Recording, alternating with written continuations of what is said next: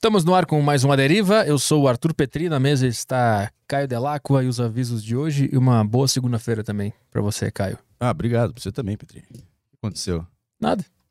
Só vibe Só boa. quis dar uma, uma boa segunda-feira. Ah, obrigado, cara. Boa segunda-feira pra audiência, então. Aí, ó. Só quis dar uma boa segunda-feira pra galera.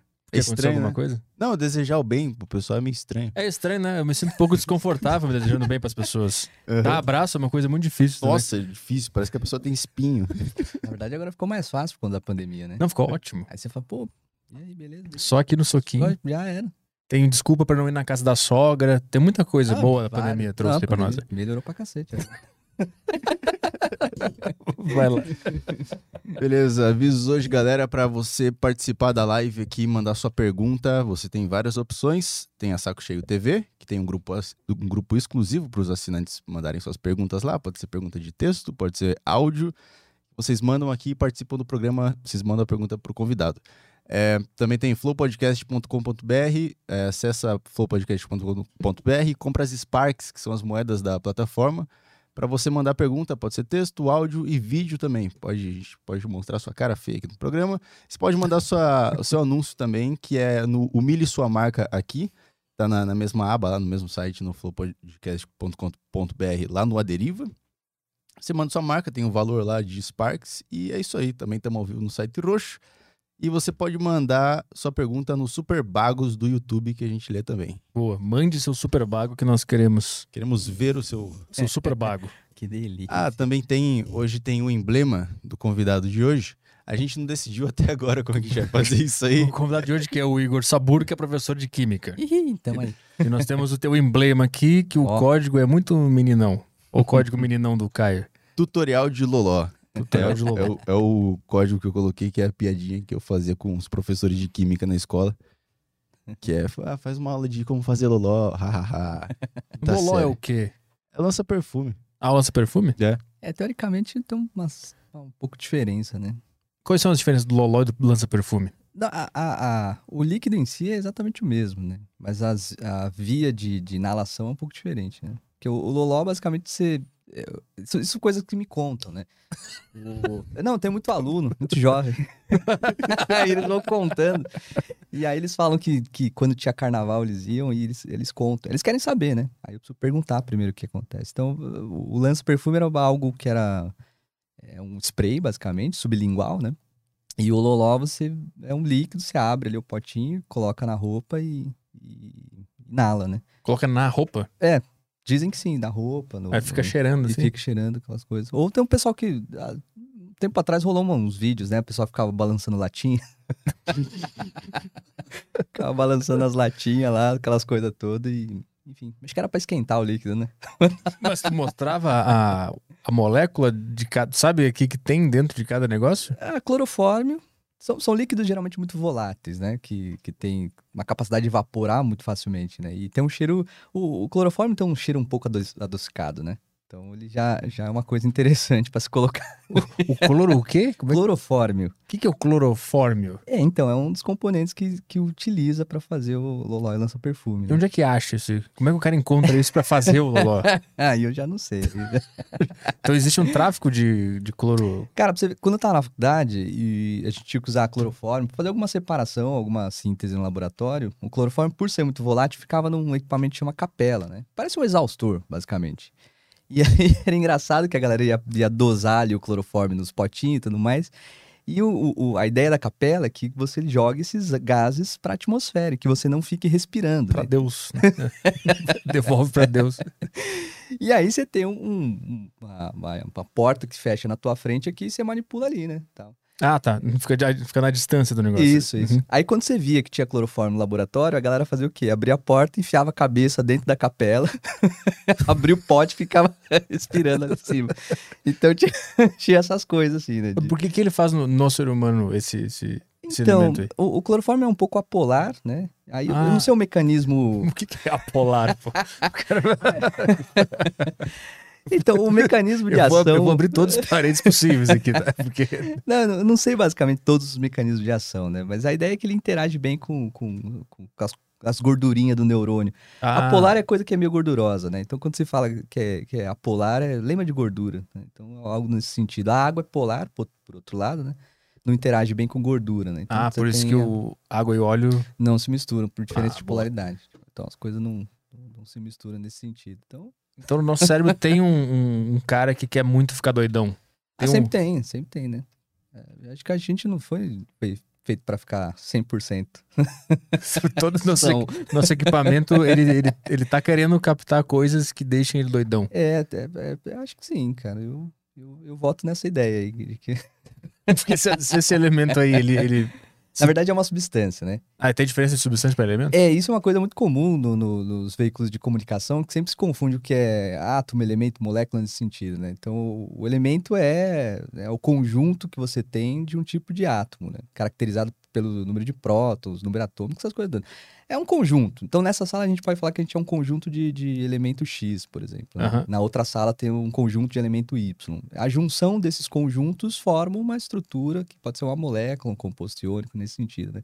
Então, muitas vezes no- nos, nos veículos de comunicação você vê, ah, o elemento água. Não, a água é uma substância formada pelos elementos hidrogênio e oxigênio, né? Ah, tá. Você tem essas, essa série de diferenças. Então, o, é, o, o clorofórmio é uma substância formada por carbono, hidrogênio e cloro, né? extremamente volátil.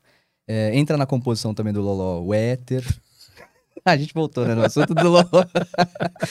o, o- por isso que tem aquelas coisas assim, ah, eu- acho que tem um, um- do Senhor dos Anéis que fala, ah, eu sinto um cheiro etéreo no ar, Aham. né? Então tem essas coisas do... do- Algo que vai pro, pro. que evapora muito, é etéreo, né? Que vai pro É, éter. é, que vai pro éter, essas coisas. Então, aí você bota uma essência lá e seja feliz. Mas onde é que termina, assim? Porque cada elemento ou substância tu consegue quebrar e descobrir mais coisas dentro dele, né? Ah, a princípio, o átomo, você pode destruir ele, né? Ah, Você pode estourar o átomo. Não é muito interessante porque você faz boom, uma bomba nuclear, né? Uma bomba atômica. ali, o né? átomo é o último. É o último pedaço. Para os químicos até pode ser considerado, né? Mas agora para um físico de partículas você pode ter, eh, ele, ele estuda na verdade as partículas menores do que o próprio átomo, né? Então você tem ali próton, nêutron, e aí tem partículas ainda menores, quarks, eh, coisas que é uma viagem sem tirar meia.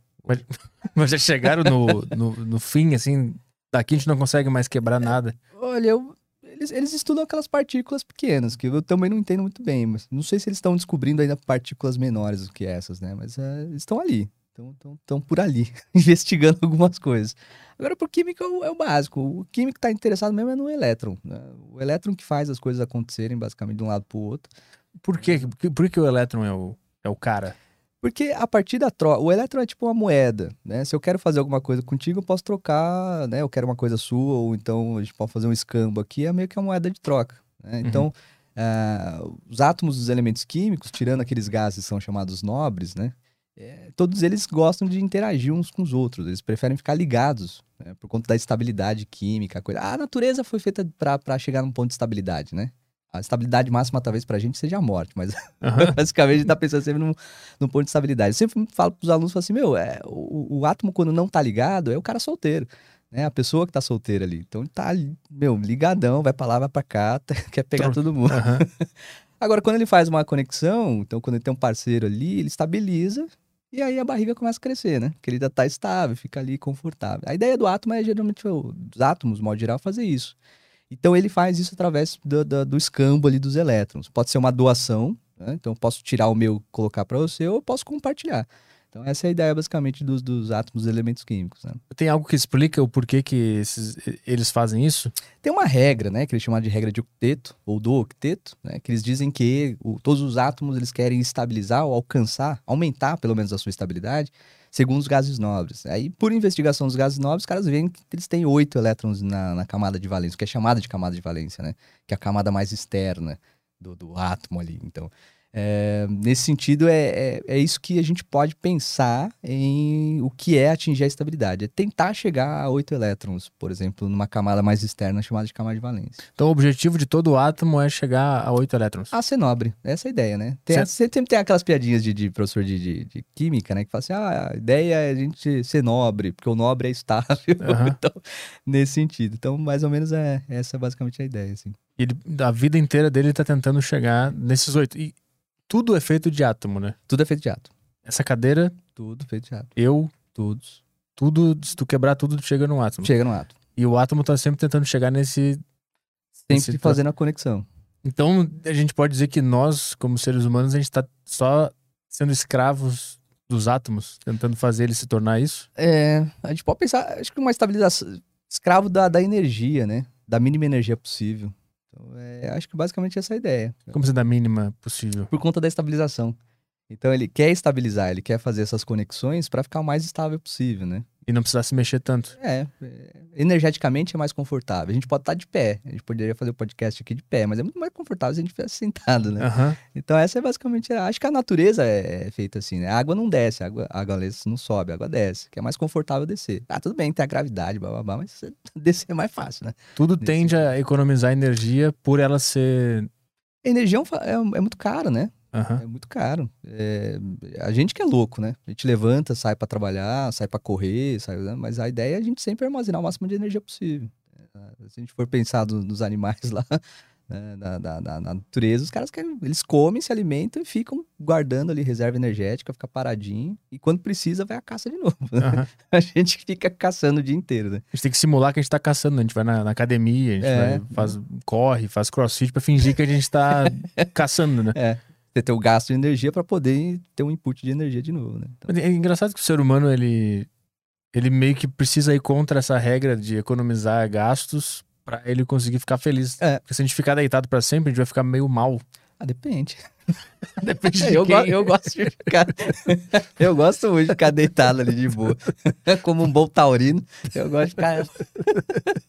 Respeitando de teus átomos. né? Porra, claro, assim, meu, vocês vão ficar estabilizados aí, eu também. Então vamos, vamos, vamos junto. E, e- e tu que conhece tanto o mundo da química, Ah, não conheço tanto assim, não. Não fala isso não. Daqui a pouco os caras começam a mandar dúvida aí do vestibular, aí fodeu.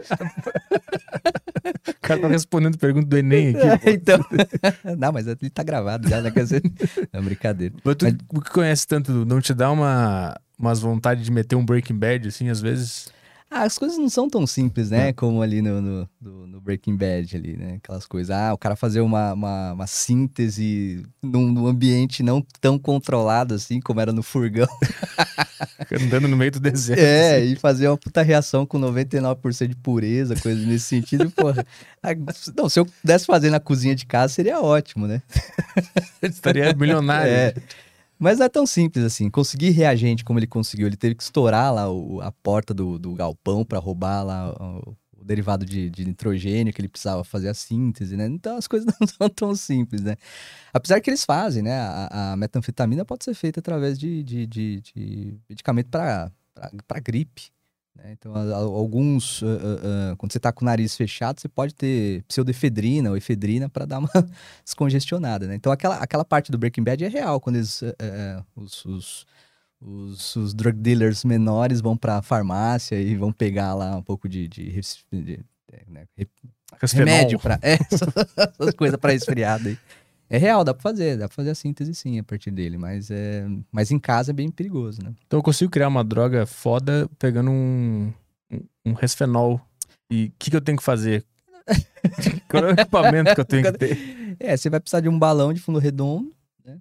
Ou alguma Aquele coisa. vidro aquele? É, Tá. um balãozinho ali, uma manta de aquecimento, que é mais, é, é- é mais seguro, né, do que fazer numa chama. Você pode ter componentes inflamáveis. Então bota ali um balão de fundo redondo. Aí o resto do- dos componentes, é, é- bom, siga lá no meu canal que eu te mostro os, os outros componentes. Tá, mas eu pego todo, todos os resfenol e coloco nesse balão e esquento ele? É, aí você mistura com outros.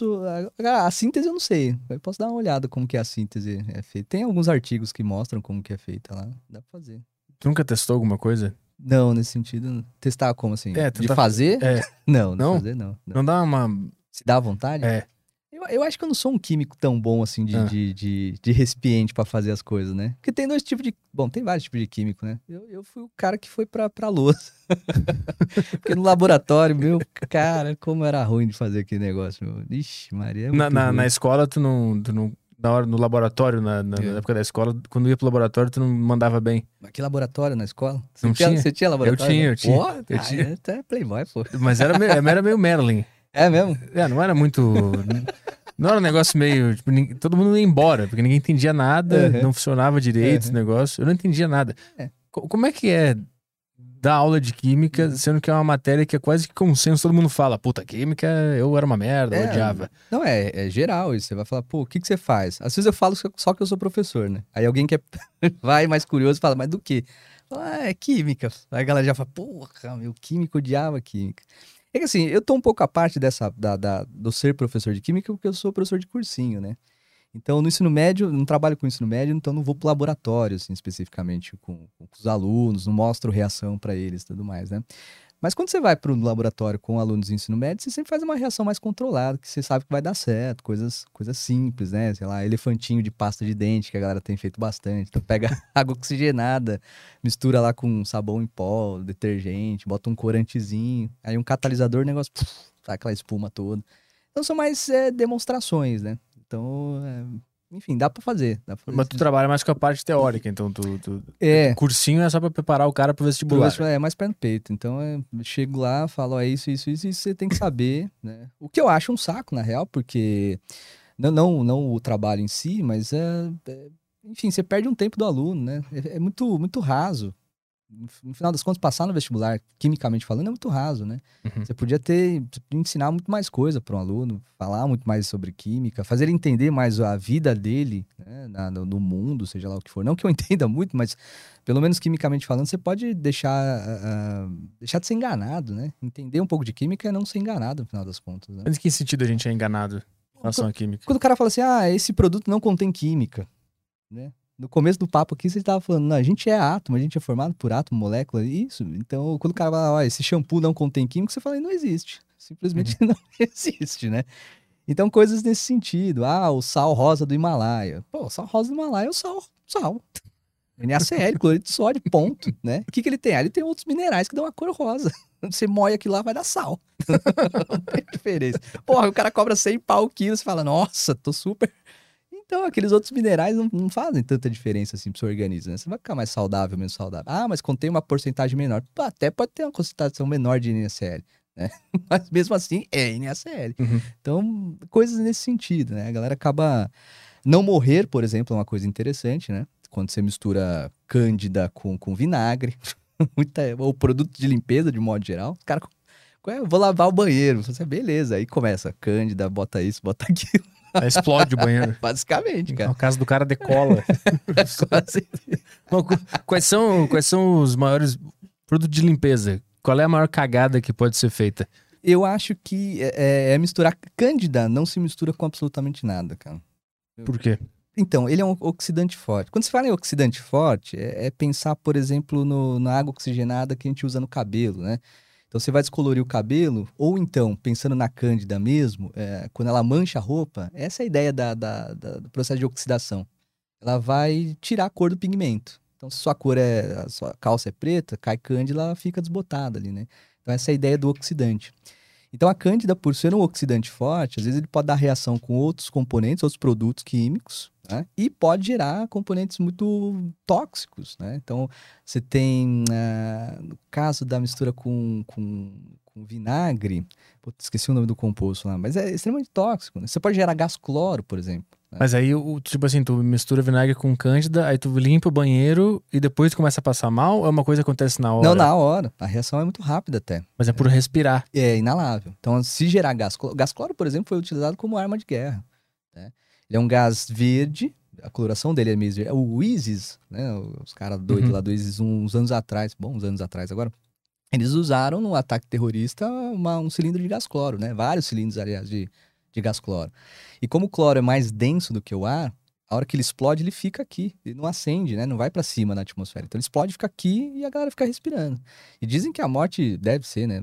Relatos que é um negócio insuportável, porque ele, ele começa a reagir com a água da mucosa, é, começa a gerar ácido clorídrico, né? e aí começa a correr mucosa, vai pro, pro, pro, pro pulmão. É um negócio Isso dentro do teu corpo, ele começa a criar É. outras substâncias que são ruins. que são péssimos, né? Ácido Clorídrico péssimo. Então, é E tem alguns relatos. Ó, hoje, por exemplo, é, eu vi uma matéria de, um, de uns meninos em Minas.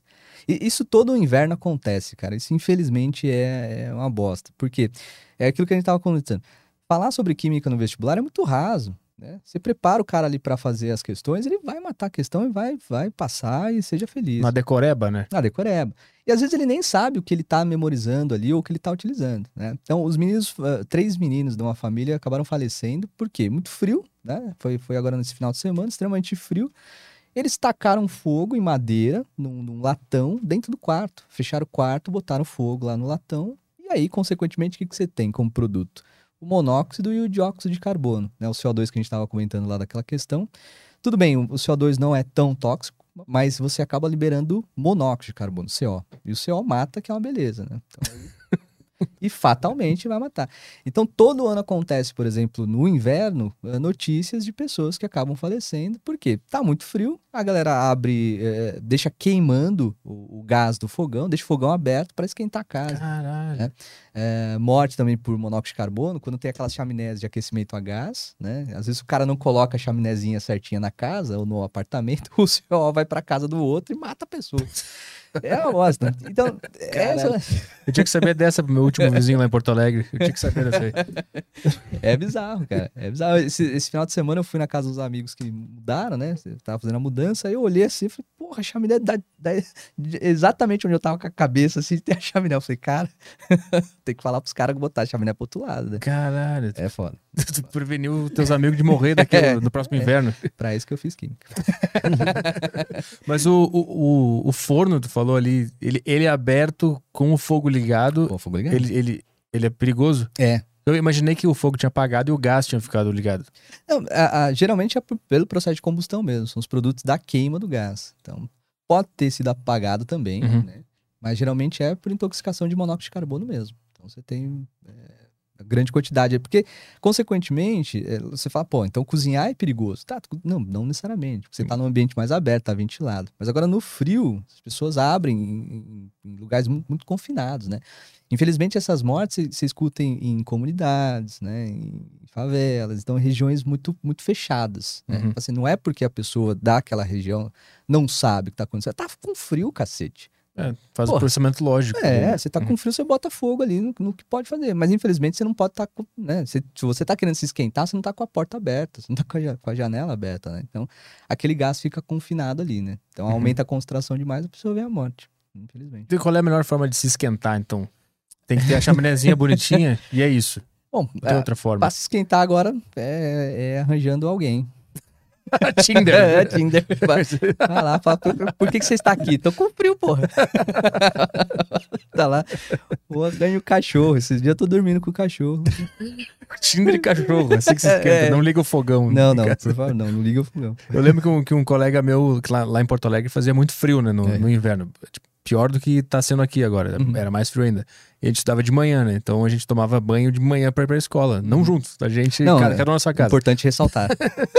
e aí eu lembro que eu tava conversando com um colega meu lá na época, sei lá, oitava série, primeiro ano. E ele falou que ele, bota, ele pegava uma lata de Nescau e botava uhum. um papel com álcool e, e, deixava pegando fogo dentro do, do banheiro. Do banheiro, né? E ele me falou pra fazer isso. Eu nunca fiz, mas eu não sei se isso é uma boa.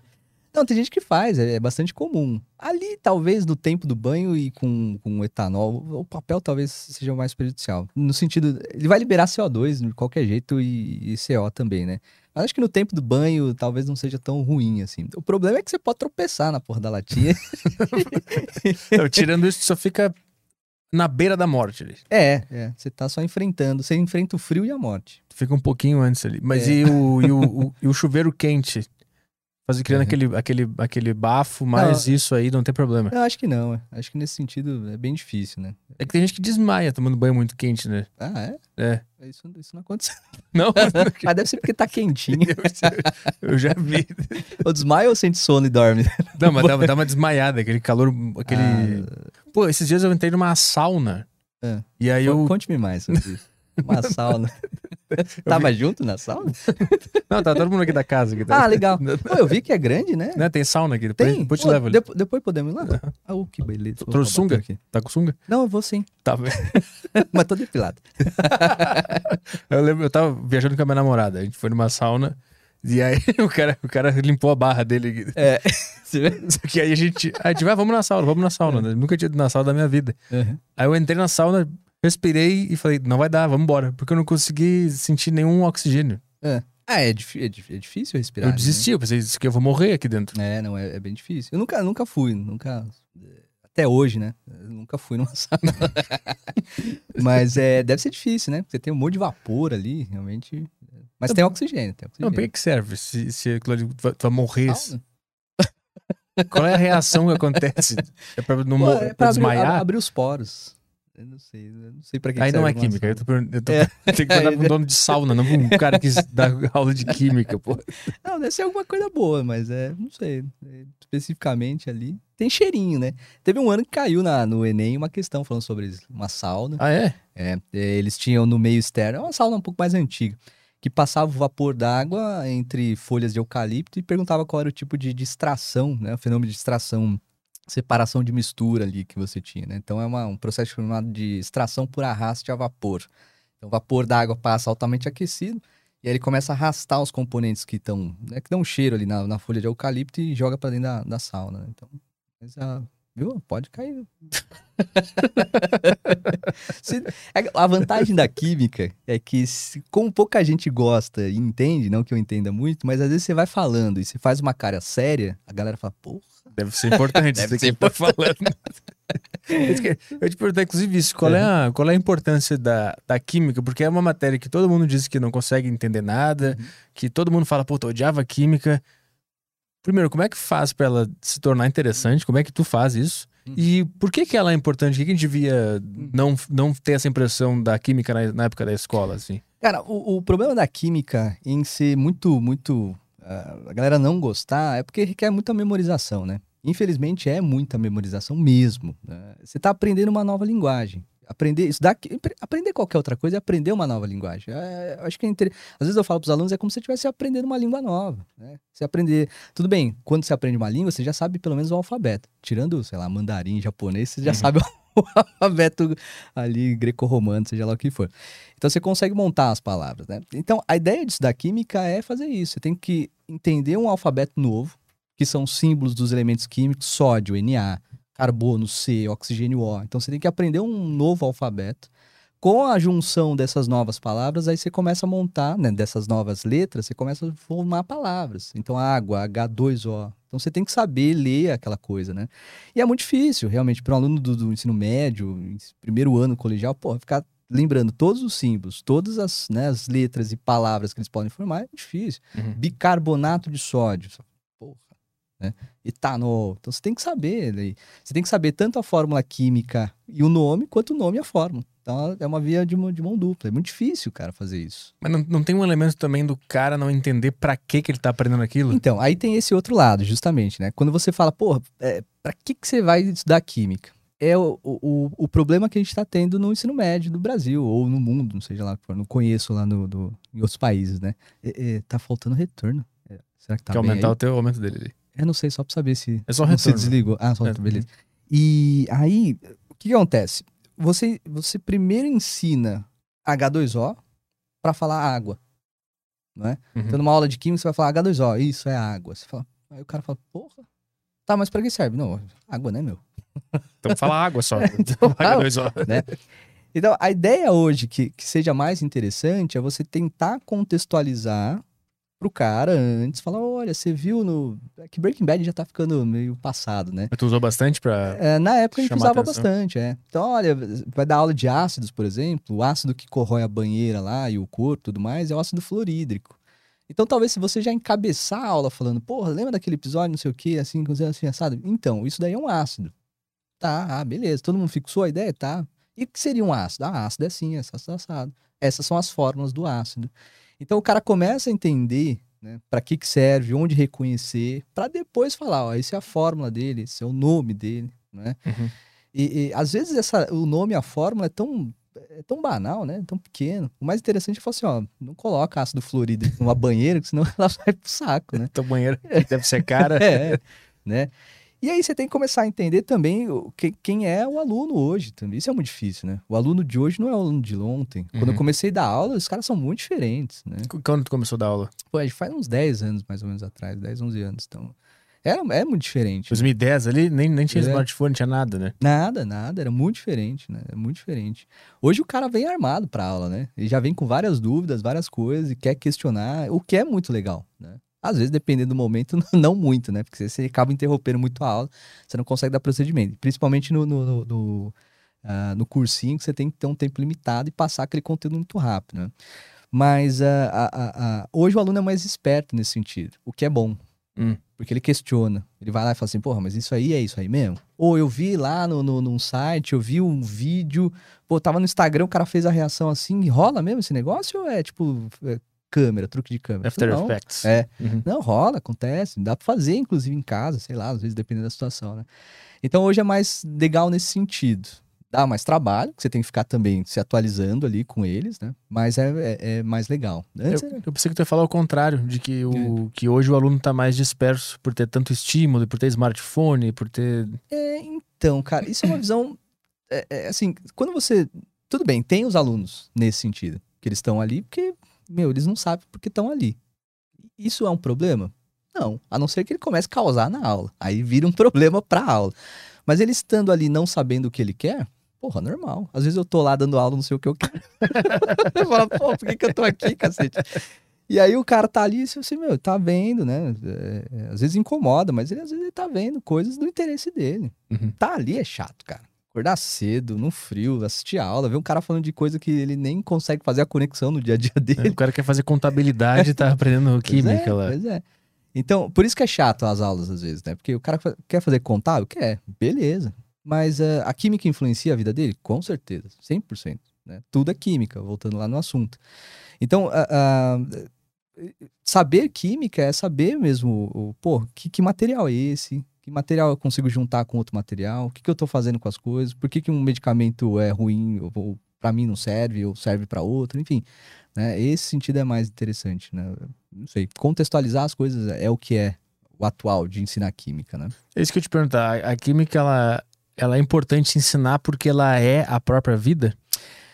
Bom, se a gente pegar no foco, eu tenho, eu tenho um, um livro de química que é Chemistry the Central Science, a, a ciência central, né? sabe? Então, a gente pode pensar que a física é a ciência que governa ah, basicamente tudo, o universo.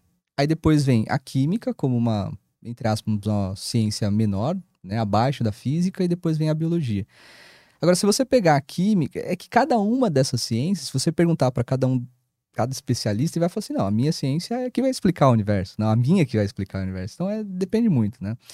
A química consegue explicar muitas coisas. Acho que isso que é o interessante. Se você quer uma explicação do mundo que envolva partículas, que envolva reação, entender de outro sentido, a química te resolve. Então é muito difícil te dar a resposta e falar assim, não, a química vai te explicar o seu universo. Às vezes não explica o seu universo. Às vezes a história explica o seu universo, né? Mas somos químicas, sim. A gente é formado por átomo, por molécula, seja lá o que for, né? Então entender isso é entender um pouco a sua vida. né? Por exemplo, ah, eu faço terapia há uns anos já, né? E, e- e aí tem um, um- tem um termo da, da terapia, da, da psicologia, que chama tamponamento Isso. quando você tampona os seus sentimentos. O sentimento está tamponado. Quer dizer que ele não, ele não vai explodir, ele não vai sair. Isso, na verdade, é um termo da química, usado também na química. Quando você tem um sistema tamponado, que é, por exemplo, o nosso organismo é tamponado, nosso sangue é tamponado, que significa dizer que ele não pode ir para um meio muito ácido, senão é morte, acidose, nem para um meio muito básico, alcalose. Dois extremos você morre. Então você tem que ficar ali mais ou menos no meio do caminho, em 7,4, que é o pH fisiológico, tamponado. Dali, você pode ter pequenas variações. O seu organismo permite pequenas variações porque ele está tamponado. Então, na, na, na psicologia, ele usa esse termo também, tamponado. Tem o outro livro do, do, do Bauman, é, acho que, agora eu não lembro qual é dos líquidos lá do Bauman, que ele fala, ele dá um exemplo de um, de um, de um sociólogo que fala que a sociedade está é, é como o, o, o Titanic em rota de colisão com um iceberg. Uhum. Né? E aí ele fala que o iceberg é, na verdade, só um catalisador para o desastre que vai acontecer. Se você não estudou química, talvez o catalisador não faça sentido nessa frase, né? Aí você fala, porra, mas é um texto de um filósofo. Tá, tudo bem. Então, às vezes, para entender a filosofia, se você sabe que é um catalisador, você fala, pô, beleza. É algo que vai acelerar alguma coisa. Né? Ele fala, ó, o Titanic tá em rota de colisão. Ele vai colidir. né? Ele vai dar, vai dar bosta com aquele barquinho ali. Uhum. Mas o, o iceberg é um catalisador do processo. Ele vai, vai, vai arrebentar muito mais rápido. Uhum. Então, acho que saber química é um modo de explicar o mundo. né? É o meu, particularmente, modo de explicar o mundo. É o modo como eu consigo interpretar e jogar para os outros. Né? Uhum. Agora, outras pessoas têm um outro modo, uma outra visão. E acho isso é interessante, porque você pode ter trocas, né? Então, você pode falar assim, alguém está falando sobre um assunto, você fala, pô, mas isso é formado por uma molécula assim, essa, né? Que pode reagir, porque veio dali, veio daqui. Então, acho que essa, acho, essa é uma troca. Uhum. Não, não dá pra. fa- Acho que seria leviano da minha parte falar que to- eh, tudo é química e o mundo só é explicado por ela, né? Aham. Tem, tem alguma explicação de, de onde vem a, a- Qual é a tua opinião? É que é uma coisa que não tem como Uhum. provar de onde vêm essas, essas partículas, essas coisas que regem a vida, né? Uhum. Qual é a tua opinião pessoal, é, conhecendo bastante sobre química, do que, que é a vida? O que, que é essa loucura toda que tem um monte de partículas? Quanto mais tu quebra, tem mais coisa que reage uma com a outra. Que, que, que loucura é, É, essa? Os átomos dos elementos químicos que a gente conhece, né? Eles vieram, na basicamente por de explosões de estrelas. Né? E eles são formados ainda hoje por explosões de estrelas. Então as estrelas explodem, né? E vão sendo gerados vários átomos de vários elementos químicos. Então a, a ideia de, de formação, isso é real, não é, não é um mero. ah, Achismo. acham que foi assim, não, realmente, uma estrela explode, explodiu e aí todos os átomos foram gerados nesse sentido, que é conhecido na natureza, né? Mas é, é aleatório Eu não o sei tipo se de, de átomo que. Não sei se eles estão todos iguais ou se cada um gera, gera É, alguma coisa. especificamente eu não me lembro qual que é a, a, a questão ali, mas acho que cada explosão tem, cada condição energética gera um tipo de átomo de elemento químico, né? Uhum. Não lembro bem a história ali, porque é bem no começo da. A gente passa meio batido algumas histórias da química, mas ele, ele começa por ali. Né? Então, os átomos conhecidos, ele- eles vêm de, de explosões de estrela, basicamente, né? Agora, e aí? Tá lá, tá, as partículas estão ali, né? A gente é feito dessas partículas. Quebrar ou não. Nós somos pó de, de estrela. Pode estrela, basicamente é isso. Acho que é até uma frase até conhecida, né? A gente É? é, pode estrela. Pode se não me estrela. engano, né? Basicamente é isso. Quem, quem que falou essa frase? Porra, não sei. Mas agora. alguma- quero- dependendo de quem for, eu vou ficar muito feliz. Pô, não lembro, mas é, geralmente o pessoal fala, a gente pode ser ba- basicamente é pó estelar. Mas e a, e a estrela? Explodiu, virou átomo. Mas, mas antes de explodir, como é que ela. é É um exemplo clássico de estrela é o Sol, né? E o Sol é uma máquina nuclear, é, de, de- de transmutação nuclear, uma transformação de um átomo no outro átomo. Então, ah, são átomos de hidrogênio se transformando em átomo de hélio. E nessa transformação, você tem uma liberação de energia muito grande. Então, é, est- um exemplo de estrela é essa, né? Então, Hum. você tem essa conversão de energia ali, a conversão de átomo, um num outro átomo, e formação de grande quantidade de energia. Ela é uma fonte de, de vida. Fonte de vida. Basicamente, fonte de vida. Então é Deus. É, Sol é Deus. Sol é, é pode ser. Os caras estavam certos. No ano se- passado. no- se for considerar o heliocentrismo, né? Aquele que tá pensando que, que o Hélios, né?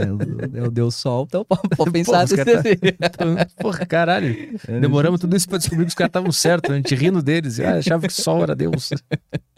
É, não vamos entrar nessa seara que é, que é muito, muito complicado. É meio complicado. Mas é, é pensar a vida, né? Com, com, com átomos. E daqui, da- e quando a gente né, eh, não estiver mais aqui, os nossos átomos ainda vão estar. Isso que também é uma, é coisa bonita da, da ciência, né? Da química. A gente não vai estar como estamos hoje, mas nossos átomos vão sendo transformados em, né, vão fazer parte de outras coisas. A gente vai pro solo, um microorganismo vai se alimentar, que vai metabolizar as nossas proteínas, enfim, os nossos átomos vão parar num bicho, que vai parar numa planta, que a planta vai ser comida por um animal. E assim vai, né? Se, se a gente não for cremado, né? Mesmo assim, se a gente for cremado, a, gente, a nossa parte de matéria vai ser transformada em energia, né? Essa Nossa. energia, As Bom. cinzas. assim, é, a cinza na verdade é um dos subprodutos do processo de queima, né? Então Ah. tem a, a- o processo de combustão, a queima, que já libera energia na forma de calor. Então a gente está sendo matéria sendo convertida em energia, segundo Einstein tem essa conversão, né?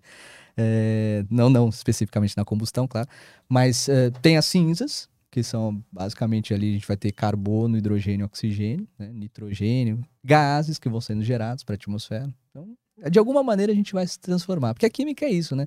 É o estudo das transformações que a gente tem. Então uma coisa vai se transformar a outra. Em alguma maneira se transforma. Então a gente tá vivendo numa uma grande morte. Esse cenário aqui é todo composto por morte. Por alguém que já foi. Valeu, vô. É, Valeu. Zé tá ali, pode ser que esteja ali. Que tá meu tio aqui. Se for pensar friamente, pode ser Cara. um. Cara, tudo isso aqui, então. Tem alguém que morreu lá no Império Romano, lá naquele ar-condicionado, lá no cantinho lá. Ó, a gente pode fazer datação, por exemplo, né? Os caras fazem datação de carbono 14, você pega um fóssil, uma parte do fóssil foi transformada em alguma outra coisa, né? Então, o que foi transformado, quem virou essa nova coisa?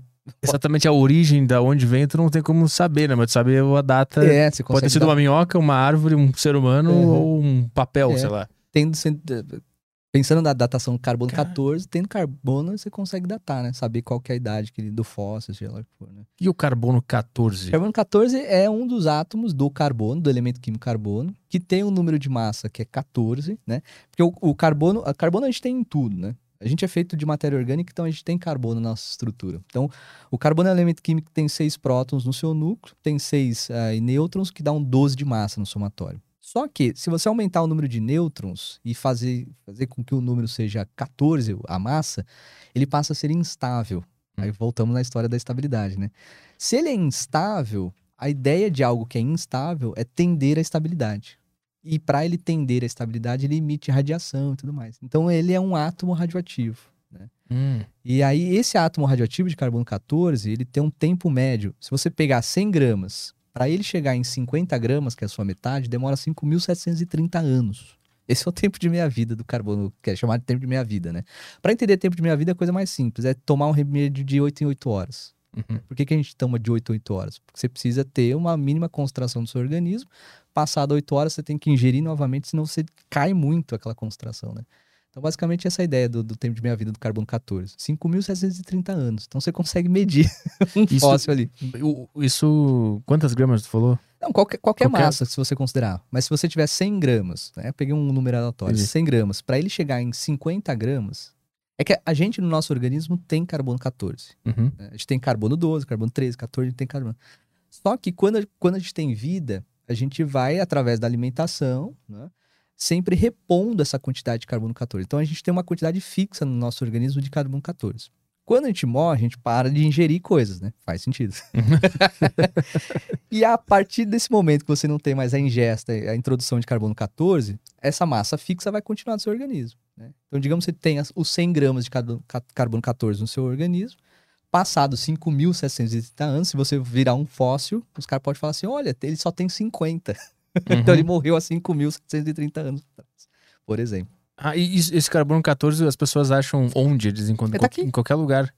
É, ele tá, ele tá aqui. Então, quando que- aqueles, tipo, arqueo, aqueles arqueo, arqueólogos, eles, eles acham essas coisas? É, ou eles, não? eles fazem a me- medição radioativa do fóssil, né? Então ele pega o fóssil ali. O fó- é importante, quando se fala em técnica de carbono 14, o fóssil tem que ter origem orgânica. Uhum. Então ele tem, tem que ter vida em algum momento, ele teve que ter vida. Eh, porque você pega uma rocha, um mineral, ele não tem vida. Então você tem outra técnica de datação para saber quantos anos aquela rocha tem. Então, se, sei lá, o cara tinha uma, uma ponta de, de flecha, né? Que foi utilizada, seja lá por qual comunidade, enfim. Aquela ponta de flecha é uma pedra, uma rocha, então você tem outra técnica para datar, porque aquilo Uhum. não teve vida. Mas se for um animal, um ser humano que morreu, por ter carbono 14, você faz a datação de carbono 14. Ah, então o, o cara identifica que tem carbono 14 nesse, nesse pedaço aqui. Por exemplo, o cara achou uma Uhum. pedrinha lá tem carbono 14 aqui. Então tinha um ser humano, uma- tinha vida. Tinha vida nesse, nesse elemento aqui. Aí ele vê, ele consegue datar de Uhum. quanto tempo aquilo ali tá ali. É. E ver em qual época da humanidade que ele tá. E Mas tá. o máximo que vai é 5 mil e tantos anos? Não, ou isso- consegue chegar mais? Não, que ele-? Agora tem que considerar qual é a idade da Terra, né? Também. Mas o tempo de meia vida é 5 mil. Mas você pode ter fósseis com dois tempos de meia vida calculado ali, né? 10 mil anos, 30 mil anos, seja lá for. Caralho, co- co- como é que tu entrou nessa vida de de gostar de química? Eu odiava química, na real, né? Como todo bom aluno, eu sempre odiei química, não foi diferente, não. Ah, só que aí, quando eu fui pro cursinho, eh, era um- eu- que quando eu fiz cursinho, era uma época onde os professores do cursinho eram ídolos, assim, né? Os caras eram estrelas ali. Rockstars, né? é, eles entravam na sala e, pô, era, era, uma, era, uma, era uma aula show também naquela época, né? Então, é, eu tive uma professora, ah, hoje ela é doutora, não sei onde, nem onde ela tá no Brasil, enfim, porque ela tá, cada ano ela tá numa universidade do Brasil. Professora, agora doutora Marlene Rios Melo.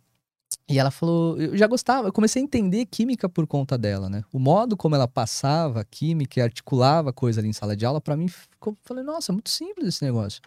por que, que eu não entendia antes, né? Mas era o modo dela explicar. Então, é, aí eu fui conversando com ela e cada vez mais entendendo química, ela falou, porra, vai ter um curso novo na USP, é, chama Química Ambiental e parece que o negócio vai ser legal, né? Ah, então tá. Aí fui dar uma olhadinha mais ou menos na grade de Química Ambiental, falei, pô, vou, vou aí. Aí eu comecei a entender que as perguntas que eu tinha quando era moleque eram basicamente respondidas pela química, né? É por isso que aquela história, assim, é, você vê o mundo no modo como você consegue, seus olhos, né, te, te entregam a resposta visual.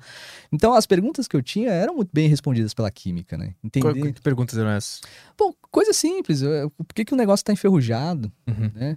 Por que, que o negócio muda de cor? Coisas assim, sabe? Muito simples do, do, do, dia a dia.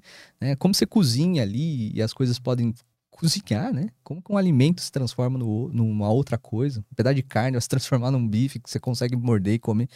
Então tem essas perguntas simples, assim, de, de, de moleque, né? De qualquer pessoa ali. Então é, foram, foram me respondendo, né? Uhum. E, e, e, quando, quanto mais a gente vai estudando da, da, uma determinada coisa, seu olhar vai ficando mais aguçado para a coisa, né? Então a gente pode ver um mesmo fenômeno acontecendo, você fala, pô, caiu.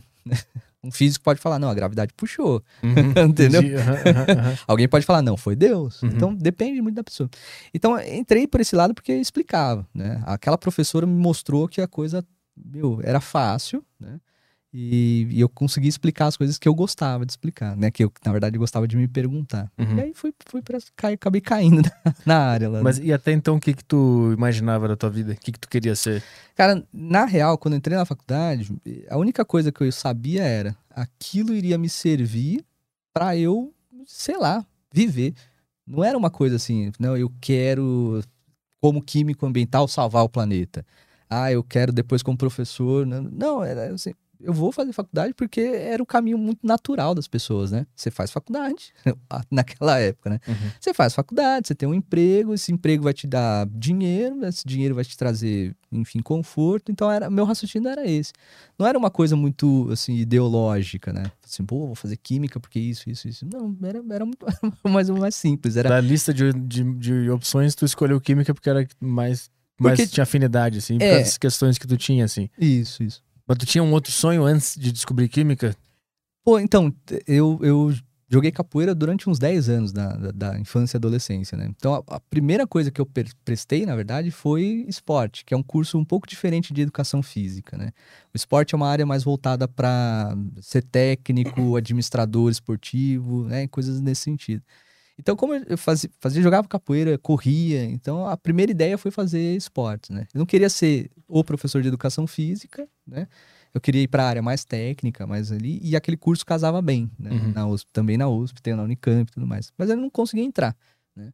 Aí fiquei meio desmotivado da coisa, fiquei meio perdido, não sabia o que ia fazer de novo, né? Eu tinha que prestar de novo o vestibular. E aí foi no ano que eu comecei a melhorar na química, a coisa foi né, engatando ali melhor para mim. E a conversa com essa professora me fez né, optar por química, né? Uhum. para essa área.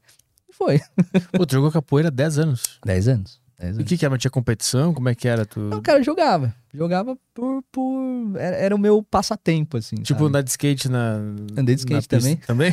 ah, eu sou de São Bernardo. São Bernardo tem a.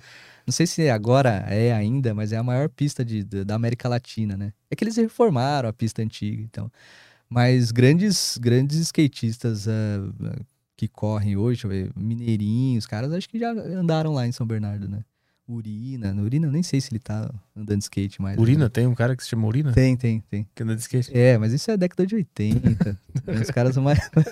eu não andei com eles, né? Eu não vi. Urina eu cheguei a ver, mas eu O outro, o, o japonês voador, esqueci. Mas enfim, os caras andavam em São Bernardo lá porque era uma pista muito conhecida, né? Então, então eu, por morar ali perto, andava de skate também. E, mas, é, mas a, capoeira é uma coisa interessante, é, uhum. porque a, qual, é o, qual é o lance da capoeira? Porque tu, tu tem como se defender usando as, as técnicas da capoeira numa tem, briga? Tem, tem, tem. Você tem, eu não lembro quantos são os golpes que eles são mortais, né? Quando bem aplicados, ele pode levar à morte. Né? É, teve até um ano, na Malhação, né? foi um ano que mostrava algumas lutas, capoeira foi uma delas ali, deu um boom na capoeira e tudo mais. Aí teve um campeonato de um grupo famoso no Brasil e tudo mais, que o cara deu uma, deu uma ponteira, né, no, na, na boca do estômago, o cara sai da roda meio, meio ca- cambaleando, ele cai morto, cara. Putz, sério? Sério. Então tem, tem golpes muito. Parece que não, né? Porque ele é. Por isso que passa por cima da cabeça sempre, né? é, você tá sempre. é- é- é- tem uma música que fala mistura de uma, de uma luta com uma dança, né? Então Uhum. você tem uma mistura da coisa ali. Então, é, nesse sentido, é, é, você pode se defender quando você pode simplesmente estar fazendo um jogo, né? Tanto é que não se fala tanto de luta, se fala no jogo da capoeira, né? Então, é, mas você pode se defender sim. Sempre, sempre tem uma possibilidade de defesa. né? Como é que tu aprende os movimentos sem, sem acertar uma pessoa? Porque tu tá sempre pelos lados, né, e tal. Como É, é que tu ensaia esse pra saber que ele é um golpe? É, é um Bom. ensaio. É um ensaio. Mas tu nunca acerta a pessoa, né? Tu tá sempre desviando e tal. É, meu mestre gostava de falar que o bom capoeirista é aquele que consegue parar o pé exatamente onde ele tem que parar o pé, né? Então, eh, você tá jogando ali, quando você tem o controle, o domínio do movimento, você joga o movimento onde você quer. né? Você pode parar ali na, na, na força Antes de do matar cara, o cara. antes de matar o cara. Então, você faz um... eh, É uma mera... né, Jogar capoeira ali, o treino ou qualquer arte marcial é uma repetição. Você fica repetindo N vezes o mesmo golpe, a mesma coisa ali. né? E você sabe que ele vai ser perfeito, né? Então, se for necessário aplicar, ele ser aplicado em algum momento. Né? Eu, eu lembro da capoeira por causa do, do, do Tekken 3, que tinha o, tinha o Ed. Lembra do É de gordo. é, Ed Gordo Wins? É, é, só isso que eu via quando É ele tava jogando. É de só, gordo. fica- eu só ficava dando aquele negócio que ele dá num. Bota chute cabeça? No, é, no joelho, que ele dá no, no queixo do cara, assim. Eu ficava dando esse golpe, Roubado pra caralho. inteiro. Ele ficava dançandinho aqui, É. aí ele ficava rodopiando e eu ganhava todos os Tekken com, com o Ed. Tá lembra desse jogo? O cara não chega nem perto. Eu não lembro. Então, você fica girando, É. ó. Eu falo assim, meu, não vou chegar nem perto desse cara. aí. É, eu, eu- eu decorei lá o movimento, que era pra, uns negócios pra trás, quadrados, sei lá, e o cara ficava dando o mesmo golpe o tempo inteiro. Era maravilhoso, era muito bom, o, o Ed. Eu ganhava do King, ganhava do. do- Tinha o Law, lembra? Lau, do Lau. Taekwondo, eu jogava com o Lei, aquele policial lá. Isso, tá o? Lei. Tinha. Como é que era o nome da, da mulher? Bokudin, um Bokudin, aquele de madeira lá, coisa assim. Ah, é, tinha um de madeira, né? Que o cenário dele era na floresta. É, tinha, tinha o Yoshimitsu, da Isso, espada. Yoshimitsu. Era, e tinha um panda gigante. Panda, é. Ele, ou às vezes ele vinha panda ou vinha um urso normal. Ah, é? É, ele mudava a skin dele. Cara, que saudade agora de jogar um. jogar um lembra, Tekken. lembra que tinha um que era, era Gon, acho que é uma coisa assim o nome dele? Que era um dinossaurinho pequenininho? Mas esse, esse tinha que fazer um cheat, né, pra ele aparecer. É? Acho que sim. Eu não lembro. Eu lembro que tinha ele pra escolher. Tinha ele pra escolher. Aí você só conseguia ganhar dele dando rasteira. Você tinha que jogar pra baixo segurado. Porque ele era baixinho, assim, tipo, você não conseguia acertar ele com um chute alto. Puta, eu não lembro desse. eu, eu Eu lembro era do- muito ruim, cara. Muito ruim. Só Nossa. tinha no fliperama pra jogar e era zoado. Não conseguia Eu tinha no Play assim. 1. Eu tinha o Play 1, o CD do Camelô, do Tekken, Tekken 3. Cara, eu joguei muito Tekken 3 com, com, com o Ed. É. Mas vamos voltar pra, pra, pra química. Voltar pra química. Como é que é o elemento do, do Ed? Como é que ele é? Como é que ele é feito? É é? O elemento, elemento do CD do, do PlayStation 1, como é que, que tem ali? o elemento camelô. Ah, mas aí tu fez química ambiental, foi isso? Química mental. Por que que existe esse... O que que é química ambiental? O que, como é que se diferencia? É, ho- hoje já se fala que o químico ele é um químico ambiental, por formação. Ele não precisa mais fazer o curso específico de química ambiental, né? A, princípio, na, na USP, o que aconteceu foi... é, esse, esse curso que eu fiz é um curso noturno, né? E naquele momento, a, a USP queria abrir alguns cursos... Na verdade, eles tinham uma verba para reformar alguns institutos. E para fazer essa reforma, a USP fez uma barganha. Falou assim, então vocês abrem, abram cursos noturnos, né? Então, a introdução da química ambiental foi mais ou menos nessa barganha. Assim, ó. Vocês reformam o prédio, mas vocês têm que dar aula para alguém, né? Uhum. E aí criou-se o, o curso de Química Ambiental. Basicamente, é, a, a química ela sempre foi muito mal vista pela sociedade, né? O químico era sempre aquela pessoa que poluía um corpo d'água, que emitia né, gases para a atmosfera, enfim, que, que fazia coisas brilharem, nesse sentido, matava as pessoas, né? Dava câncer pra todo mundo. É, Uhum. porque era muito associado a esse tipo, tipo de coisa. Ah, um fármaco que não deu muito certo matou pessoa, não sei o quê. Então, era muito associado, a química era associada a coisas ruins. Tanto é que hoje, como a gente estava falando lá, esse produto não contém química, né? O que, na verdade, o rótulo, o que o marketing está querendo dizer é que não possui produtos que sejam danosos ao ser humano, animais e meio ambiente. Acho que é basicamente essa ideia que, é o, que o marketing quer colocar na cabeça da galera, né? Química ruim, né? É, Não tem é. química ruim, tem química boa. A química é química. Agora, o que você faz com, com aquilo lá, né? Uhum. E, e- e qual produto pode ser gerado numa subreação também pode, né? pode matar as pessoas ali. Então, a- a- o, o- pensando nesse sentido, os químicos começaram a se organizar e pensaram no que chamam hoje de química verde. Né? Então, o Paul Anastas, né, que é o, o criador das ideias da química verde, ele tem 12 postulados da química verde que fala que aí os químicos seguem. né? Então, você tem para ser um químico hoje, um bom químico, né? pensar no meio ambiente, pensar em síntese interessante, você tem que seguir mais ou menos essas 12 sequências ali, né? Um código de ética, assim. Basicamente. Qual eram as principais cagadas que o ser humano fez com a química até entender que tinha que fazer esse, esse código verde? Todas, né? Basicamente. Ó, um exemplo de, de seguir a química verde é a síntese do, do daquele comprimido azulzinho lá, o como chama? Acho que eu sei. Você sabe? Um amigo já usou? É o Caio? Viagra? Isso, esse Isso. mesmo. Sindenafil. O, o Sindenafil, eles têm um, um exemplo bacana de, da, da síntese, né? A primeira síntese que eles fizeram, eles vão fazendo do jeito que dá pra fazer, né? Ó, junta aqui, junta ali, vamos fazer esse produto aí. Toma e vê no que dá. E, e, o- na verdade, o primeiro, o- esse Sindenafil, ele foi utilizado para hipertensão, né? Ou problemas cardíacos. E a história é bacana por conta disso. Os caras começaram a fazer o, grupo de análise lá, começaram a dar para as pessoas. Problema cardíaco já se entende com alguém que tem uma idade um pouco mais avançada. E aí, eles foram começar a retirar as- os comprimidos que não eram mais utilizados, né? Então, sei lá, te dei 100, você usou 50. Aí a galera não queria devolver. Falou, "Ei, não, vou devolver. Falei, "Mas por que você não quer devolver? Não, minha senhora gostou muito desse comprimido.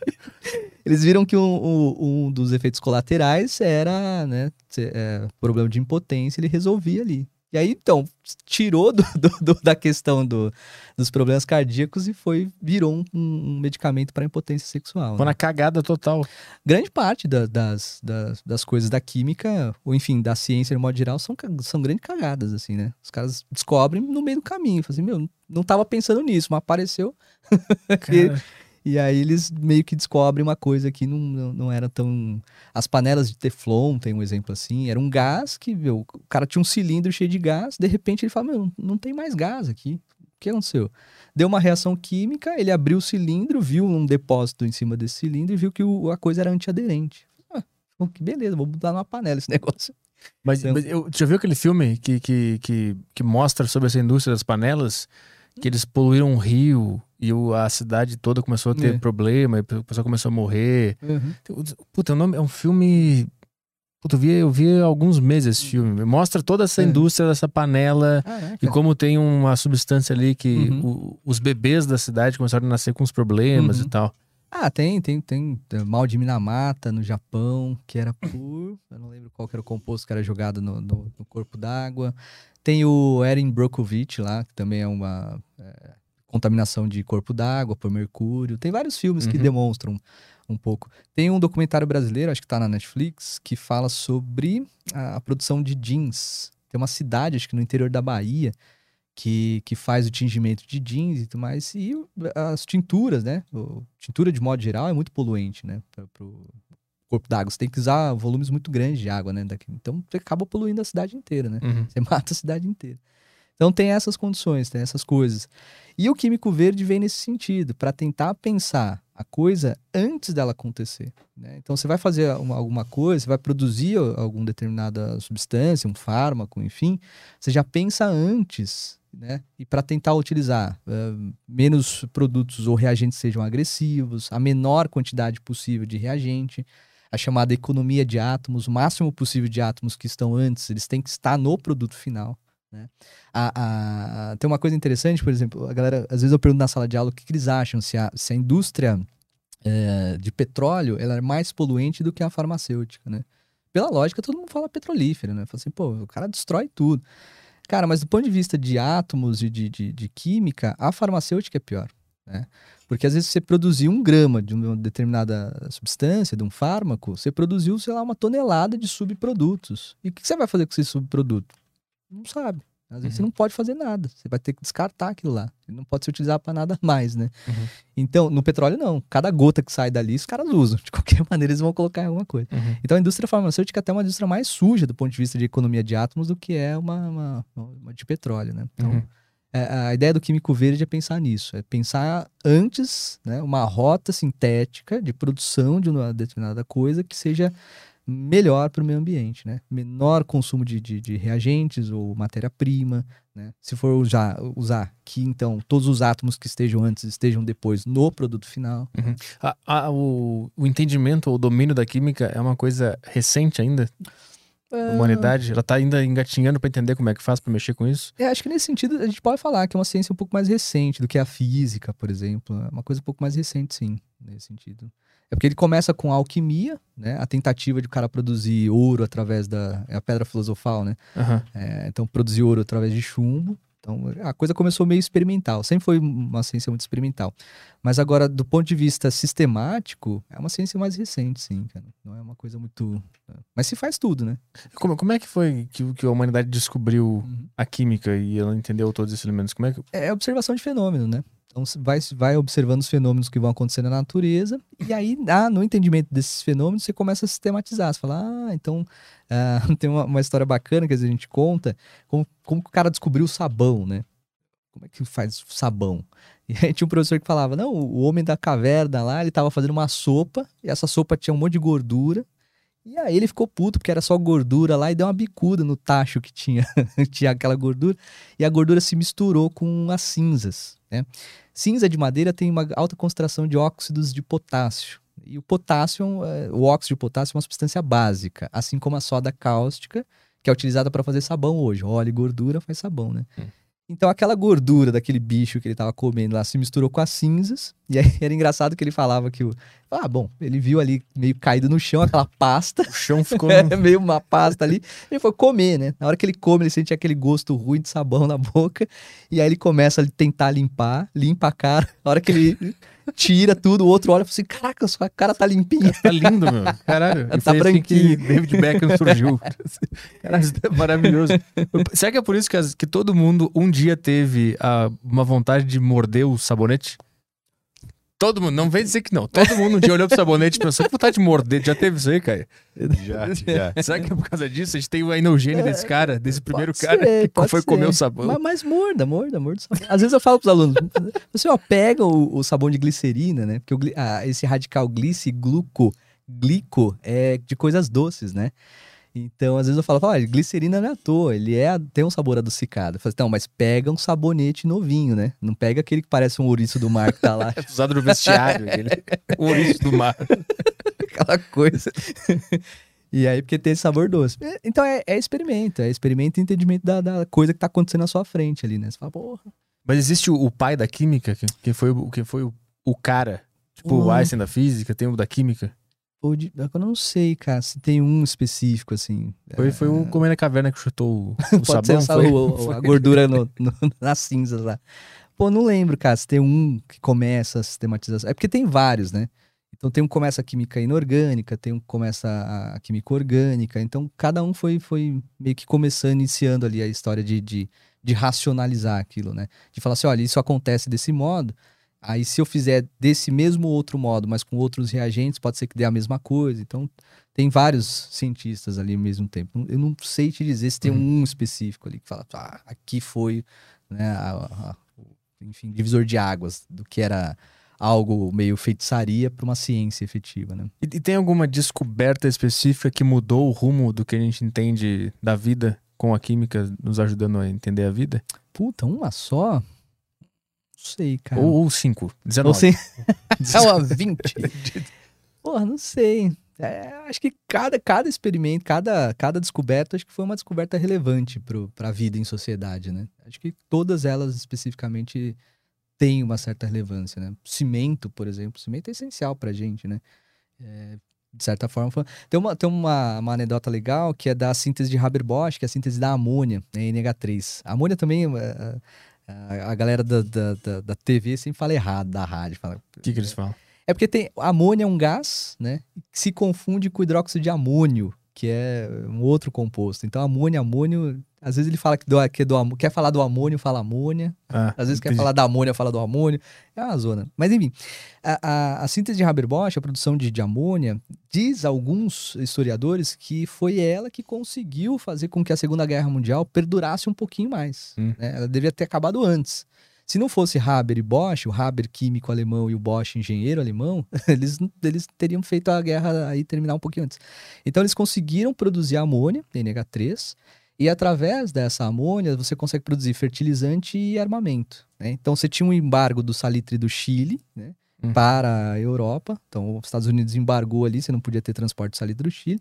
O salitre do Chile justamente é utilizado para fazer a bomba, né, a pólvora, ou para fazer aí fertilizante, ou para colocar na churrascaria lá na carne para a gente beber mais.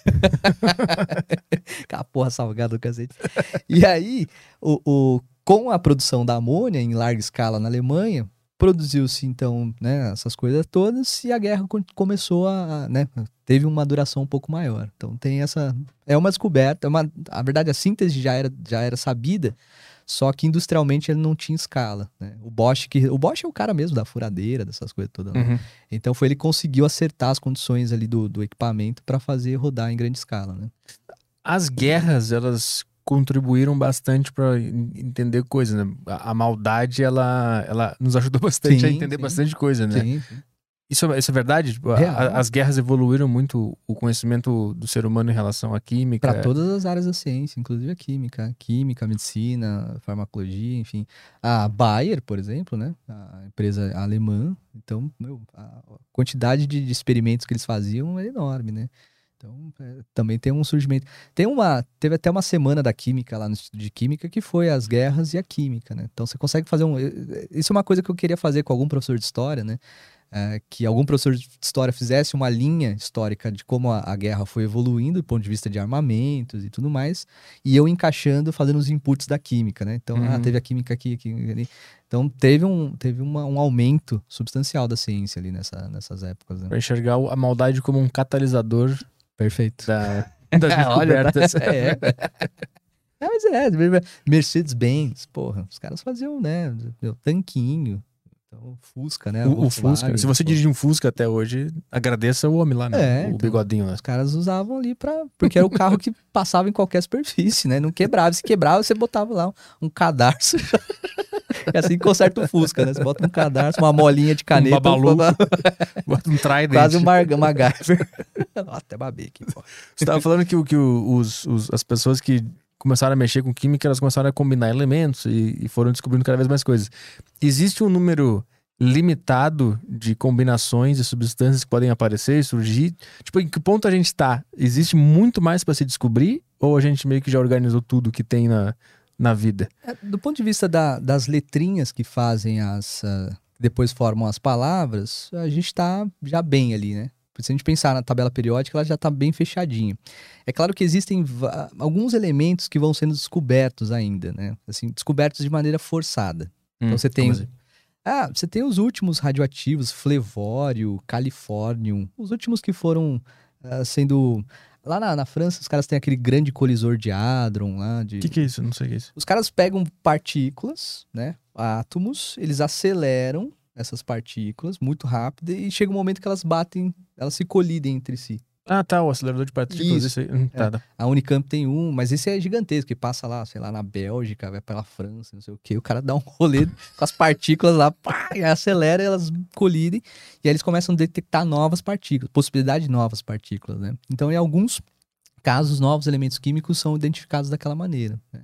Mas são elementos que surgem e muito rapidamente já desaparecem, né? Ah, eles têm um tempo de vida muito curto. curto e eles dependem de muita coisa para continuar vivos. É. é isso? Isso. Então, os elementos que a gente conhece ali, que estão na tabela, são os que perduraram na nossa existência e. É. Mas dentro daqueles elementos da tabela periódica, existem elementos dentro dos elementos? Elementos dentro de elemento, não. Tem partículas dentro do átomo do elemento. Partículas dentro do... Tá. Mas a, a tabela periódica, Uhum. o que, que é a tabela periódica? A tabela periódica é uma reunião de todos os átomos dos elementos químicos, né, dos elementos químicos que a gente conhece ou identificou até o momento, né? Então é uma, uma organização, uma sistematização daqueles elementos. né? De tudo que foi descoberto Até hoje. até hoje. Uhum. Quem é o Da onde, de onde surgiu essa organização? A, a tabela periódica tem várias organizações, mas a que a gente usa, é, a- o início dela foi através do Mendeleev. O Mendeleev é um cara muito bacana, muito importante para quem bebe, porque é ele que padronizou os, os padrões de uma vodka, né? Então, para ser uma boa vodka, tem que ter a assinatura do Mendeleev lá. Ah. E, e é legal porque tem algumas vodkas boas mesmo que você vê lá, a assinatura Mendeleev lá. Então, é um cara bacana por conta disso. Mas ele começou a organizar os, os elementos químicos, né? Diz ele, diz a história que eles colocavam, ele colocava na, na- na parede do laboratório dele, enfim, eh, os elementos, e ele começou a perceber que do modo como ele estava organizando, gerava uma periodicidade. Então, um átomo que vem logo, um elemento, né, de um átomo que vem logo depois do outro, tem a mesma característica do que vem anterior. blá, blá, blá. Ele começou a ver que dava para sistematizar isso, né? E Então, ele- ele- nessa organização, você consegue enxergar elementos químicos que têm a mesma, digamos, característica, né? A mesma reatividade, se comportam da mesma forma, que é o que é chamado hoje de famílias ou grupos, né? Então, átomos dos elementos de uma mesma família têm, de certa forma, o mesmo comportamento, a mesma reatividade, reagem de uma mesma forma, né? Então, Uhum. essa primeira tabela periódica vem do Mendeleev, né? O que é foda é que a única coisa que eu lembro da tabela periódica é o cu, óbvio. Sim, com certeza. Todo mundo lembra só dessa. Ah, tá, tem outras também, Eu né? não lembro, eu não lembro nenhuma, eu só lembro dessa e hoje eu lembro da, do É. W, que tava mostrando ali agora enquanto tava vendo o vídeo. O- o eu lembro que na época da escola era quase que uma obrigatoriedade decorar a tabela periódica. Sim. Isso é realmente importante ou era mais um mito do- de como se ensinava nos anos 90? Ah, cara, pra mim é, é- nunca foi, sabe? Pra mim sempre foi uma grande, grande balela você decorar a tabela periódica, né? O que você tem que saber é interpretar a tabela periódica. É que naquela época, acho que quando a gente era moleque e estudava química, ainda tinha esse comportamento muito de decorar, né? Por isso que era chato. Você tinha que saber que os elementos da família 1A são lítio, sódio, potássio. Né? É muito chato isso. Com o estudo da química, você vai estudando, vai passando o ensino médio e olhando pra tabela periódica, você acaba memorizando aquela coisa. Não quer Uhum. dizer que você. Mas, meu, forçar o cara num mês, dois meses, né? Que é o estudo da tabela periódica no ensino médio, é, a decorar aquele negócio, porra, é é fazer justamente o cara odiar a química pro resto da sua vida. Né? É, eu acho que as duas, os dois maiores desafios das pessoas eram a, era a báscara e a tabela periódica. Né? As duas coisas que até hoje a gente lembra como uma- um machucado É, no no é. nosso, nosso Ah, consciente. porra, assim, de por que, que me mandaram decorar Sim. esses troços? Né? Então, e é justamente aí você fala, porra, qual elemento você lembra? Cu.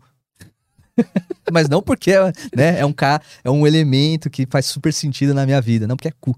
Sim, exatamente. Então é isso que é o chato. Você fala, porra, o que, que eu aprendi? Cu. o ensino médio foi o quê? Cu. Aí, você... aí você fala, porra, tem que ser chato mesmo o negócio, né? É, Tem que ser diferente, na verdade, a situação. Então você tem que mostrar a tabela periódica e falar, ó, isso é a tabela. tá? Vamos entender como que é a organização, como os caras pensaram na- nessa organização de tabela periódica. Como é que os elementos têm essa periodicidade? Como é que se você voltar para a linha de baixo, numa mesma coluna, o cara tem ou se parece com o anterior? né? Ah, se você andar numa mesma linha, você tem esse tipo de comportamento. Se você voltar na mesma linha, o comportamento diminui ou aumenta. Né? Isso é mais interessante. Porque se você precisar, você pega a tabela e olha e fala assim, ah, aqui tá o elemento que eu quero. Né? E, pô, pra quê? Pra que decorar, né? Qual é a utilidade da tabela, especificamente? É, é, é um, é, é uma, um mapa. Basicamente é um mapa. Né? Eu olho a tabela periódica como sendo um mapa. Então, se eu muitas vezes quero entender o comportamento de um elemento químico, eu não, eu não quero saber do elemento. Às vezes eu posso olhar para sua família ou a sua localização e falar assim: esse cara provavelmente tem um. que é o que Mendeleev fez. Ó, esse cara tem- deve ter um comportamento assim. Ele deve reagir mais ou menos dessa mesma. Eu nunca vi esse cara na minha vida, mas ele deve ser mais ou menos dessa forma. né? Ele Uhum. deve se comportar dessa forma. Do que você ficar falando, ah, o símbolo do sódio é Na. Uhum. Isso não diz nada, né? Qualquer pessoa que olhar lá tem o, o símbolo e tem o nome embaixo. Uhum. então ele fala sódio. Mas ela é feita para para tu experimentar alguma coisa, para tu juntar dois, dois elementos? É é um cara que tá fazendo um experimento, ele precisa da, da tabela? Ou, é- ou para que que exa- exatamente? É uma consulta. Basicamente, a tabela periódica serve para você consultar, né? O comportamento que você tem dos átomos. Mas, tipo assim, em qual momento tu precisa consultar? Ah, bom, depende. Depende. É porque a consulta também você tem tanto da reatividade do elemento químico, qual é o seu comportamento, como você tem as- os números importantes. O número atômico, né? o número de massa. Então, para o cálculo, você vai fazer o cálculo de uma certa quantidade, você precisa saber daquele número de massa que consta lá na tabela periódica daquele elemento químico. Entendeu? Então, às vezes, a tabela, a tabela periódica é uma consulta. Então, se eu quero saber aquele número, eu tenho que pesquisar lá na tabela periódica. né? Então, basicamente é isso para que, que a gente usa esse troço, né? Mas esse, esse cálculo desse Uhum. número, em que momento tu, tu faz? Eu vou, eu vou cavando aqui, pra tentar chegar na origem. Uhum. Quando tu- por- qual é esse cálculo? Por que que tu tá fazendo esse cálculo? Você vai produzir amônia, por exemplo, né? industrialmente falando. Você quer produzir tantas toneladas de amônia. Então você vai calcular o quanto de amônia é, né? Para saber o quanto de nitrogênio e hidrogênio você vai colocar no reator. né? Então, para isso, é- chama cálculo estequiométrico, né? Então, você calcula. É como uma receita de bolo, né? Você vai fazer aquela receita, mas você tem que saber a massa do elemento químico, para saber a massa da substância, para conseguir fazer a relação aí de, massa ou de mols, enfim. né? Então, então a tabela ela é usada pela indústria que mexe com química. para todos, na verdade, para todo mundo que precisa mexer com alguma substância química. Então, químico, um biólogo, um físico, qualquer pessoa que precisa saber alguma coisa sobre uma determinada substância pode recorrer à tabela periódica. Ou deve, pelo menos. Porque senão vai, vai explodir o banheiro do É, cara. pode ser. Entendi, tá.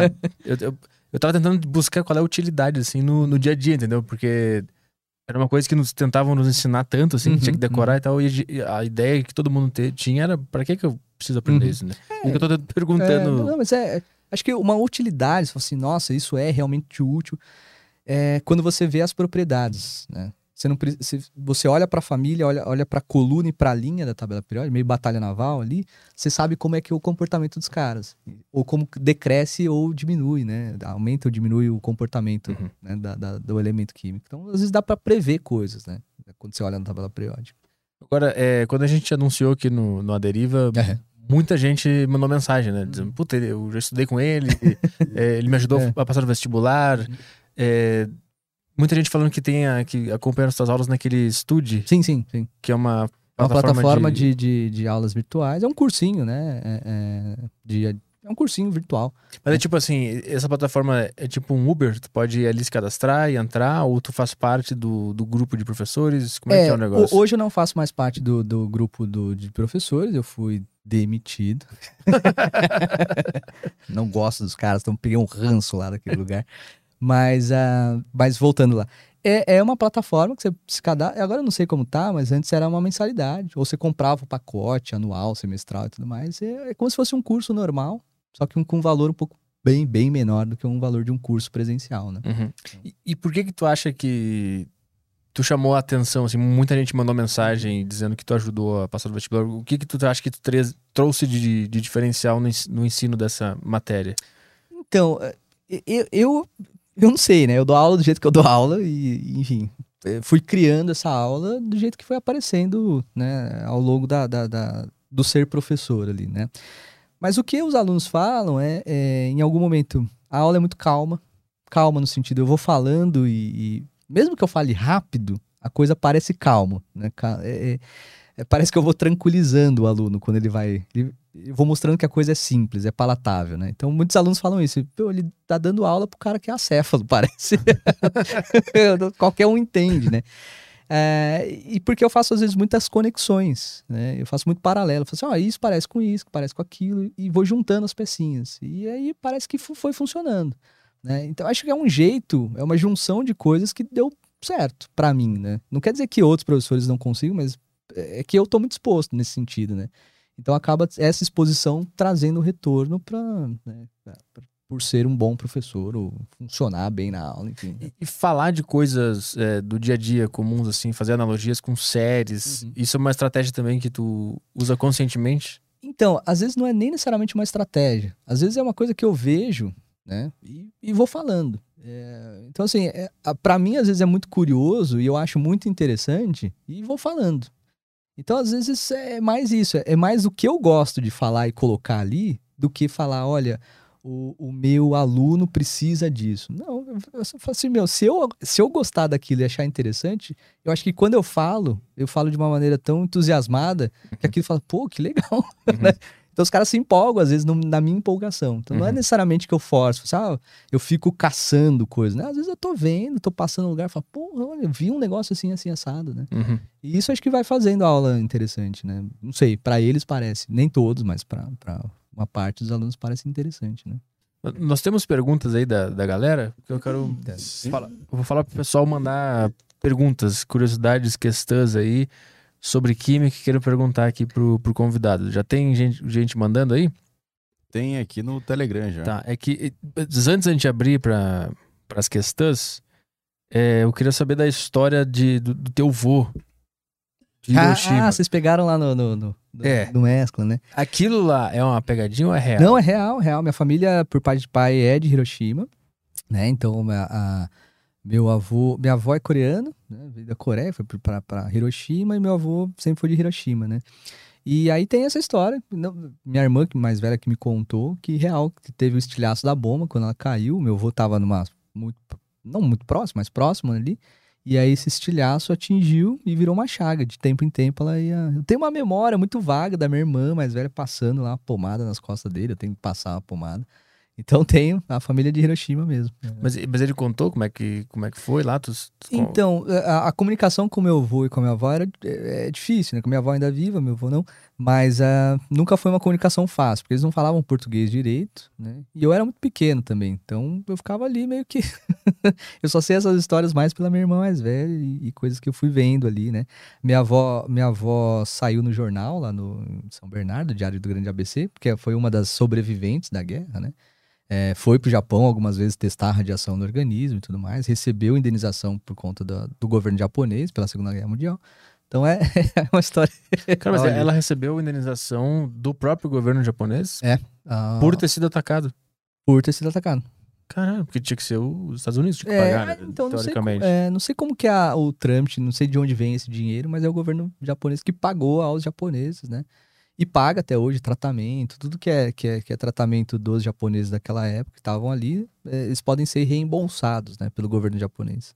Então tem uma galera que recebeu uma grana aí. E eles, eles i- migraram pro Brasil? Como é que é a história da tua família? É, aí eles- o meu pai veio com cinco anos, se eu não me engano, pro Brasil, de navio, eles vieram de navio, né? E aí caíram lá no ABC, em Santo André, tiveram uma, uma- uma lavanderia e tudo mais, então foi é, uma migração ali do- de Hiroshima pra cá, né? E tem alguma explicação que eles deram pra escolher o Brasil? Pô, cara, não sei, isso é uma boa pergunta, viu? Eu preciso investigar um pouco melhor. da- é, eu, Mas foi fugido da, de guerra? Ou Não, qual a- foi a... Aí já foi no pós-guerra, né? É, já foi já no pós-guerra. Então, depois de Hiroshima ter sido né, estruturada novamente. Tanto é que tem umas fotos antigas da, da- da- do meu pai, meu tio, é, os dois tios, meu avô, minha avó, na frente daquela igreja, né? Que é o, que é o, o marco ali da. A igreja que. É uma igreja, né? Que ficou sustentada ali pelo. A única coisa que ficou Uhum. na Hiroshima depois da queda da bomba, né? É mesmo? Foi uma É. igreja? É uma igreja, uma igreja. E a- o interessante é que a igreja, ela, era- ela ficou, né, diz os estudos lá, as coisas que eu já, já li, porque ela é revestida de ardósia. Então a Hum. ardósia conseguiu resistir às altas temperaturas da bomba, né? Então, ela, por isso que ela- a estrutura dela conseguiu ficar ali até hoje, né? Tá lá até hoje, conservada até hoje, como o marco ali da, da Segunda Guerra Mundial, né? A questão fi- que fica é por que o cara teve a ideia de botar esse, isso. Como é é o nome? Ar- ardose. Ardose. Por que, que ele quis botar isso em volta Pois é, da, da não sei, se, é, é, não sei se era, se era algo comum, assim, de re- revestimento, enfim, na época, mas era revestida de ardose. E aí conseguiu resistir. Então explodiu tudo e ficou só uma igreja. É, parada. e ficou lá uma... Uma das, da- das coisas que restaram foi essa, essa igrejinha. Caralho. E aí eles, eles permaneceram lá depois de tudo. Da e reconstrução. aí- participaram da reconstrução e tudo. É, e aí meu, meu pai, acho que com cinco anos, veio com a família, né? Veio toda pro Brasil. Agora, eu realmente não sei porque. Te- teve uma, uma migração muito grande, né? Da, da- de japoneses para o Brasil, é, principalmente no interior. Então você tem, uma- você tem redutos é, bem grandes no interior paulista, né? Da- o cinturão verde que, que vende as frutas e verduras aqui é basicamente japoneses, né? Então teve uma migra- migração bem grande de japoneses para cá, né? E o que, que é que tu disse que teu avô tinha nas costas? Ele tinha um... Ah, é era uma, uma ferida, uma chaga que ia abrindo Ficava abrindo de tempos em É, tempos, era é, isso? é. Fruto da, da, da explosão da lá. explosão. Não sei se foi um estilhaço de, de, de alguma coisa que bateu nas costas lá, mas é a história que, que me contaram, minha irmã ali escutando, é- era isso daí, cara. Caralho. Vamos ver Pesado. questões pro nosso Bora. professor aqui. Eu tenho algumas da produção aqui, então a gente vai fazer uma mescla ali. Ah, beleza. Tem aqui no Telegram o Minuteman mandou. Boa tarde, pessoal. Queria agradecer ao Igor. Sem ele, não teria me formado no ensino médio. Ixi. Meu obrigado do fundo do coração. Então, professor, tô com uma questão. Como posso obter alcatrão de rulha? E como eu poderia é, solubilizar ele? Ah, grande abraço. Alcatrão de hulha, né? É, é que o alcatrão ele é derivado de petróleo, se não me engano. Então, se for extrair da hulha, tem que ser com alguma substância que seja apolar, né? Então, ou, ou pouco polar, pelo menos. Então, pega lá a hulha. A hulha é um dos tipos de carvão, né? Você tem hulha, antracito, lignito. A hulha, acho que tem um grau de umidade grande, então acho que tem que solu- solubilizar em algum componente que seja apolar. É óbvio, né, Gasolina. Lógico. Não, tá, tá- tá muito certo. Aí o que, que ele queria fazer mais? Pois é, o que que ele quer fazer? É. Por que que ele quer fazer isso? Eu não faço ideia. Manda aí, quer, cara. quer fazer conhaque de alcatrão. Ele ele mandou no Telegram isso aí? Mandou no Telegram.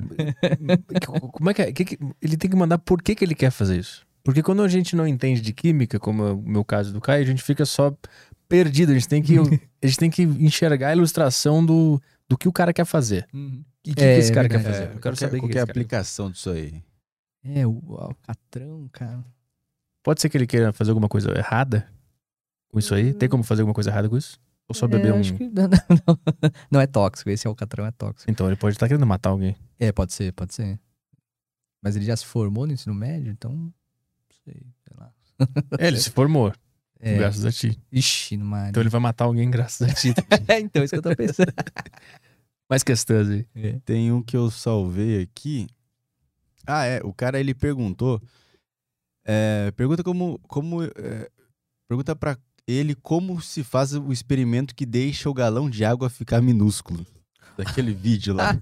Tem esse vídeo pra passar aí? eu vou achar aqui. É. Esse é um dos, dos professores de física.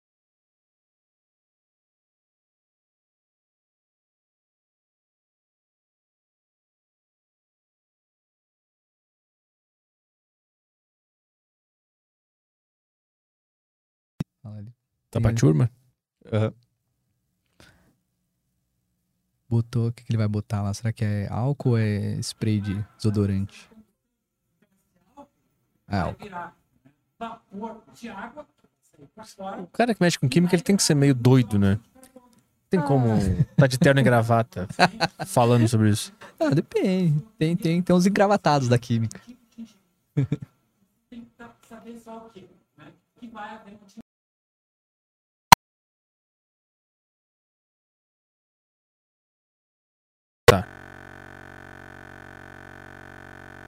Ele dá uma chacoalhada pra pra volatilizar bem, né? Porque o, o que entra em combustão mais facilmente é o gás, né?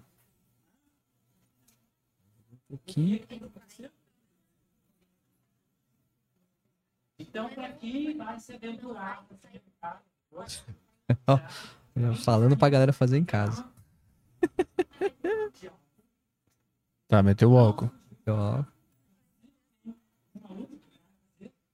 dá uma balançadinha. Mistura. Por que, que tem que misturar bem? Pra não ficar, né? Pra acumular do álcool e depois pegar fogo e derreter isso aqui, né? Então, Ah, lógico. Bem. A reação mais rápida também, assim. Não, mas só tá balançando o álcool dentro de um galão, é isso que ele tá fazendo. Não tem mais É. nada ali. Porque ele tá gerando vapor, né, do, do álcool, tá volatilizando o álcool que tem lá. A, a- a combustão é muito mais. É por isso que aquela história do, do carro, né? É pior você ter um carro com tanque vazio, que aí ele pega fogo, do que com tanque cheio, né? Gasolina ali na fase líquida, a combustão é mais lenta. Agora, se tiver na fase gasosa, é mais chance de explosão também. né? A reação na fase gasosa é muito rápida. Ah, mas fica. fica... Quando balança álcool, gera gás? Ele evapora, né? Ah, Ele- tá. Ele volatiliza. Porque é isso que eu não tava conseguindo sacar. É. Então, quando pega um álcool e balança, ele começa a. Tá, Ele entendi. volatiliza.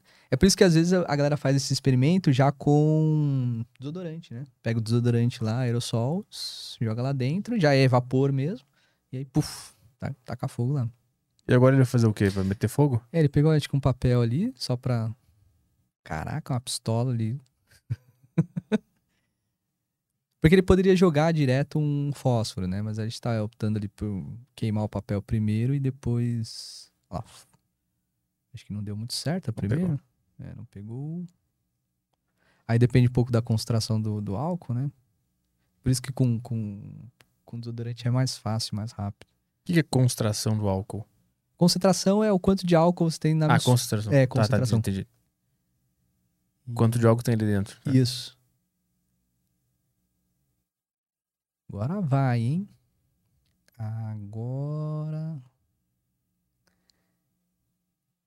Meu Deus. Aí ele tapa ali, ó, Com a mão. com a mão. Ó lá. Beleza. Tá aí a origem do pônei. Fizeram isso com um cavalo. O pônei peidou. O cara botou a mão. Aí, aí ele, ele ficou daquele jeito. então, Ah, ficou parecendo um tubo de Listerine. é, é verdade, boa. Um, um tubo gigante de Listerine. A fábrica de Listerine são vários caras colocando fósforo. Botando a mão assim. Começa redondo, aí você coloca a mãozinha. E por que, que isso rola? Por que, que ele encolhe? Então, é, é, como a pressão, é, quando você taca o fogo ali, né, você tem a reação de combustão, aí você acaba gerando gases, CO2 e água, daquela reação que você estava vendo lá no início, né, e ele acaba saindo de dentro do recipiente. Então, há uma diminuição do- da pressão interna lá dentro, né, então a pressão interna lá dentro fica menor, né. E aí, quando você põe a mão, é como se a pressão externa aqui do meio externo da garrafa meio que fizesse com que a parede, né, forçasse a parede para dentro. Então você tem uma diminuição, diminuição da pressão lá dentro, né? É como se você estivesse pegando a garrafa, se fosse possível, né? Ou uma garrafa de, de águas, né? Essa daqui é ainda meio dura. Mas se você chupar a garrafa, ela vai diminuir a pressão interna lá dentro e vai aí, colapsar a parede, né?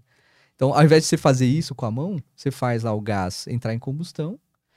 Na combustão, ele começa a sair os gases daqui de dentro. Uhum. A hora que você põe a mão e tapa aqui, a pressão lá dentro fica menor do que aqui de fora.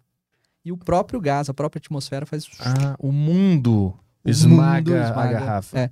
Que é o que acontece com a gente, né? A gente tá- tá sendo esmagado pela nossa atmosfera, que a gente não sente, né? Tá acostumado. Agora, se a gente for lá viajar com a espaçonave do cara lá, pode ser que a gente flutue, né?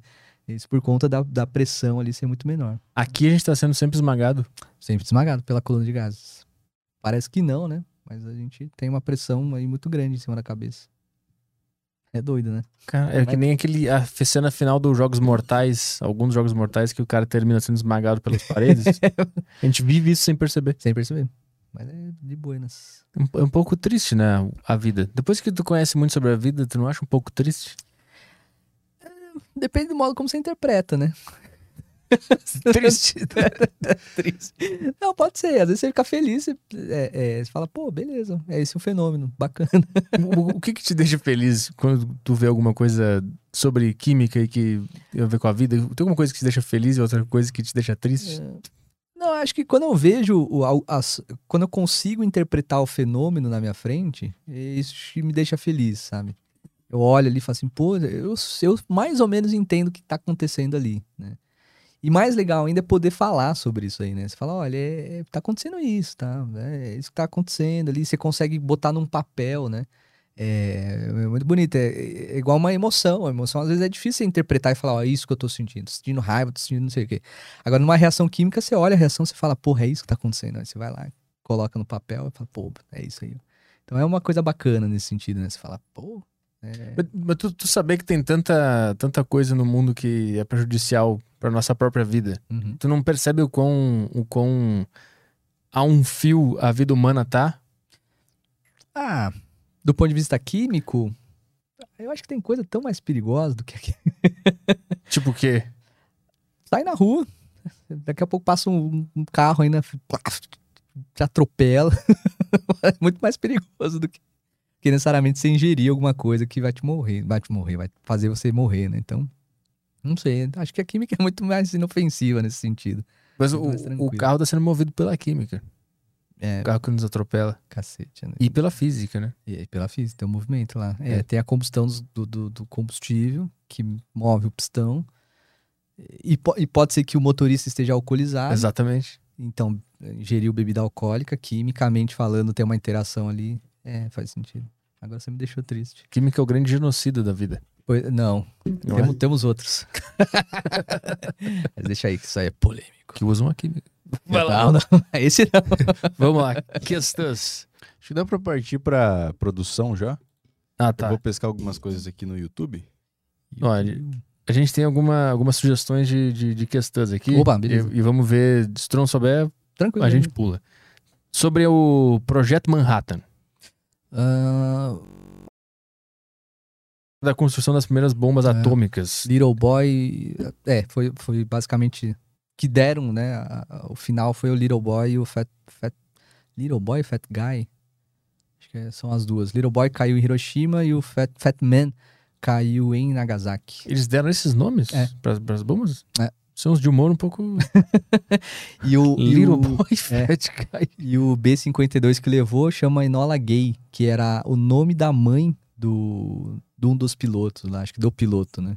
Chama Enola Gay, que é. Acho que o, até o piloto, esses tempos atrás, pediu desculpa tal, por ter, né, ter feito a- a- a- o voo sobre.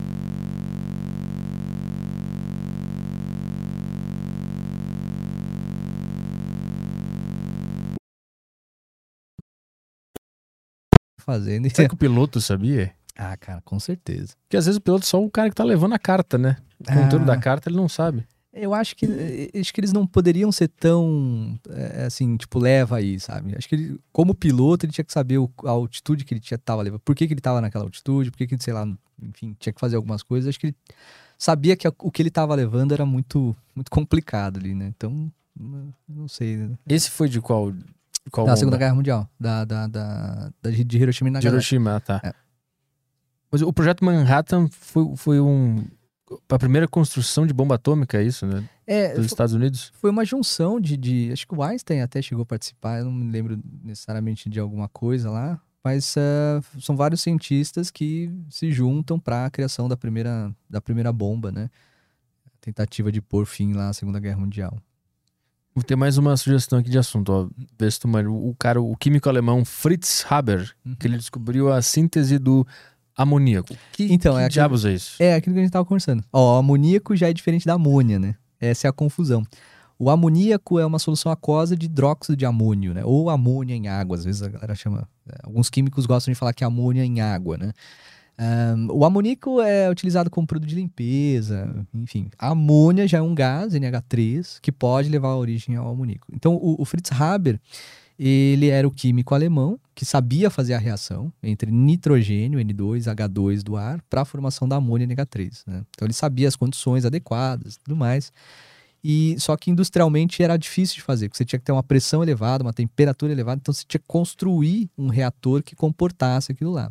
Que foi o Bosch quem constrói, né? Faz a construção disso. E aí foi aquela história de perdurar um pouquinho mais a, guerra- a Segunda Guerra Mundial por conta desses dois caras. né? E aí tem, é, parece que o, o, o Haber ele foi julgado depois, né, pelo tribunal alemão, porque ele era ele era alemão, mas de ascendência judíaca. Hum, Então ele fez um baita de um esforço de guerra, mas parece que depois ele foi condenado pela própria Alemanha por ele ter um lado judeu. lá. ah, caralho. Então foi uma bosta a história do, do Fritz Haber. Mas o que ele, o que ele descobriu foi, foi importante para fertilizantes e explosivos. Explosivos. Qual é a relação de fertilizantes e explosivos? É, é porque a amônia é, é uma substância nitrogenada, tem nitrogênio na sua forma. Né? Através da reação da amônia, você consegue produzir nitrato. né? Então você faz uma reação ali, forma-se o nitrato.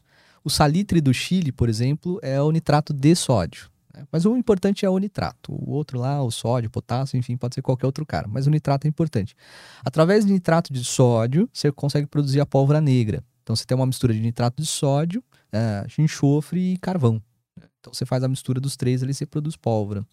E os nitratos também são utilizados na fertilização. né? Então você pode fertilizar o solo com nitratos, porque o nitrogênio é um dos micronutrientes. Então os micro-organismos ali se alimentam do nitrato, enfim, a, a planta cresce, tá, aquela coisa toda. Né? É, então você tem o mesmo componente que a amônia, que serve para a formação dos nitratos, e os nitratos podem ser desmembrados, ou para a produção de pólvora, ou para a produção de fertilizantes. Para destruir ou para criar vida. É por Muito isso, é, é por isso que é, comprar fertilizante em, em escala, né, é, você não pode comprar simplesmente, né? Você tem que ter uma autorização do exército, porque se for um fertilizante à base de nitrato, nitrato, você pode aí né, tirar esse, fazer né, o isolamento do nitrato ali, limpar ele, entre aspas, e produzir bomba. então por isso que tem, tem, tem gente que às vezes você procura na, no, no, enfim, na internet como produzir bomba, armamento, os caras falam, ah, fertilizante, faz com fertilizante, né? Então parece que você tem uma certa contabilidade, assim, ah, se um, se um agricultor comprou uma tonelada num ano e depois comprou 100 toneladas, ou alguma coisa estranha pode estar tá acontecendo ali, né? Hum, o cara entrou no Então- ISIS. pode ter sido alguma coisa ali. Então é meio, meio, meio que observado ali pelo exército a compra de, de fertilizantes, né? O que é mais que, que é controlado assim no sentido de coisas que a gente pode usar no nosso dia a dia pra plantar, pra limpar Uhum. nossa casa, mas que também tem que ser controlado porque tu pode fazer algo mal com aquilo. Existe É. outro elemento? Eu- Outro- outra substância. É. É, controlado, controlado sim. difícil. Tem o ácido nítrico, né? Ácido nítrico realmente você só pode comprar com autorização do exército, justamente por conta do ácido nítrico ser uma outra rota de produção de nitratos. Hum. né? Então você pode produzir através do ácido nítrico. Agora, de substância no nosso dia a dia, Mas, controlado... mas esse ácido nítrico serve pra outra coisa também? Ou só, só como uma rota pra fazer o. Ah, Aí, reação de laboratório, síntese de, de produtos. Aí, é, a, a, a, introdução do ácido nítrico em coisas, você pode ter várias finalidades. Né? Aí, é Uhum. um- é, saber uma específica, assim, é a, a síntese de nitrato, acho que é mais fácil. Mas substâncias controladas... Ou, ou coisas que são muito fáceis de a gente comprar, que a gente vai no mercado e compra, mas que são potencialmente perigosas. Tipo o que a gente tá falando da Cândida, que tu misturar com vinagre Que- e tal. é. né? O, que, o que mais que tem que, que, que é de fácil acesso que a gente tem que tomar cuidado? Caraca, deixa eu pensar aqui. Ah, fármacos todos são. Remédios. Remédio. Todos são, cara. Qualquer remédio, se você fizer o mau uso do remédio, né, fatalmente pode ser algum problema. Mas, porra, pensar em algum, algum que seja. Pensar aqui, cara. Aquele do dia a dia, pra limpar alguma coisa, que a gente consegue comprar É. facilmente. Bom, o, o, o, próprio amoníaco, né? Que é o limpar forno lá, tira gordura. Ah, É é o doutor músculo aquele? É, o doutor. Eu preciso ver se é amoníaco, se ele é base amoníaco. Alguns, alguns produtos de beleza, como por exemplo, eh, tintura de cabelo, tem amoníaco, algumas formulações levam amoníaco. O amoníaco, então, eh, pode reagir e liberar amônia na decomposição, né? A amônia é muito tóxica, tem um cheiro muito irritante. Eh, então tem um problema laboral. Os, os cabeleireiros, o pessoal que mexe com, com tintura de cabelo, pode se intoxicar ao longo do tempo, né? Lógico, por respirar amônia em grande quantidade ali no salão de beleza, né? Uhum. Então, é, substâncias assim controladas, assim, que você compra para ser prejudicial, tem várias, tem várias. Assim. Acho que toda substância química tem uma certa eh, questão de ser prejudicial. Em algum momento ele pode ser, em alguma dosagem, alguma concentração, né? Então, Eu, eu lembrei de uma. O limão.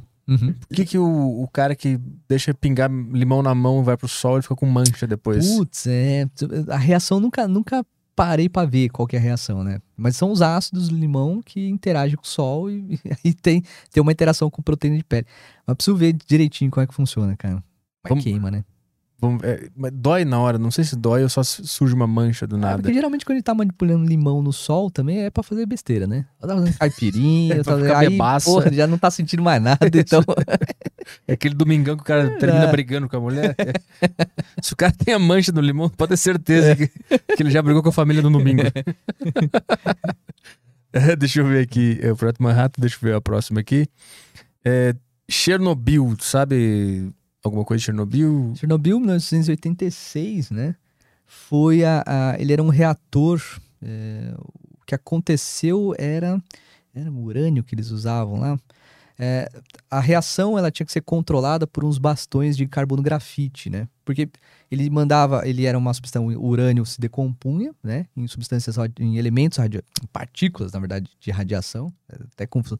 Essa parte de radioatividade, quem trabalha melhor são os físicos de partícula. A química só dá uma, Uhum. uma passadinha por ali, né?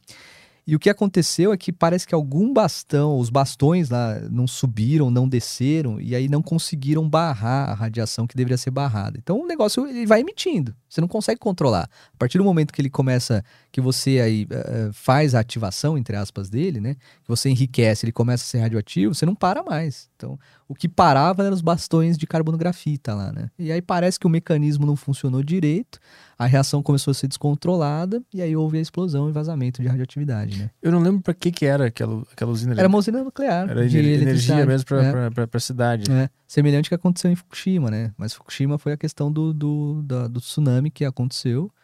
E aí era tida como uma usina super segura, que nem um terremoto, o tsunami é, né, abalaria a estrutura, mas aí viram que não, né? Infelizmente viram que não. E lá vazou também. Vazou radiação. Lá foi iodo, se eu não me engano, né? Que teve. Acho que teve iodo, liberação de iodo para a atmosfera. O problema do iodo, que é uma das, dos elementos triviais para o bom funcionamento da tireoide, né? Então teve várias pessoas com câncer de tireoide e, e disfunção de tireoide é um negócio muito complicado, né? Porque aí você pode. O tireoide comanda praticamente tudo, né? Tipo, Falando um leigo falando, Uhum, uhum. mas a tireoide, putz, é, grande parte dos nossos hormônios, estão ali controlados pela tireoide, né? Mas como é que é? Iônio, né? Iodo. Io- Iodo. Iodo. O iodo, ele, ele tava nessa, na, na usina de Fukushima É. mas pra fazer energia também? Ele é usado? Então, eu não lembro qual, qual substância tinha, né? Que tinha iodo no meio do caminho lá, e esse iodo foi, através da, da- depois da explosão, foi emitido para a atmosfera, E né? aí desregulou a tireoide de todo mundo. E é, tem vários, vários casos de problema de tireoide lá. Putz, a galera ficou, depois de uns anos, ficou gordinha lá. É, tá. Ou muito magro também, né? Ah, os dois. Você ele- pode ter hipo, hipertiroidismo. né? Ah. Então, Vamos ver o que mais que eu tenho aqui. É... Ah, sim, tu fala sobre o, o vício em cafeína. Uhum. Por que que... Por que que é tão bom?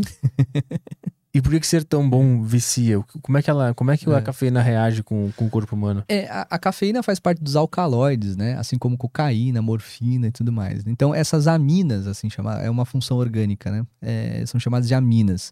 Essas aminas têm interação com vários receptores do nosso organismo. Um mecanismo específico aí tem que estudar um pouquinho mais. Eu não, não sei aí é o mecanismo efetivo. Mas esses alcaloides, né? Essas aminas, elas são bioativas. Então, cafeína né, consegue estimular o seu organismo, cocaína é um estimulante, né? A própria folha da coca o pessoal tem que mascar quando tá subindo lá, enfim, no México, coisa toda, porque ele acelera o ritmo respiratório e tudo mais.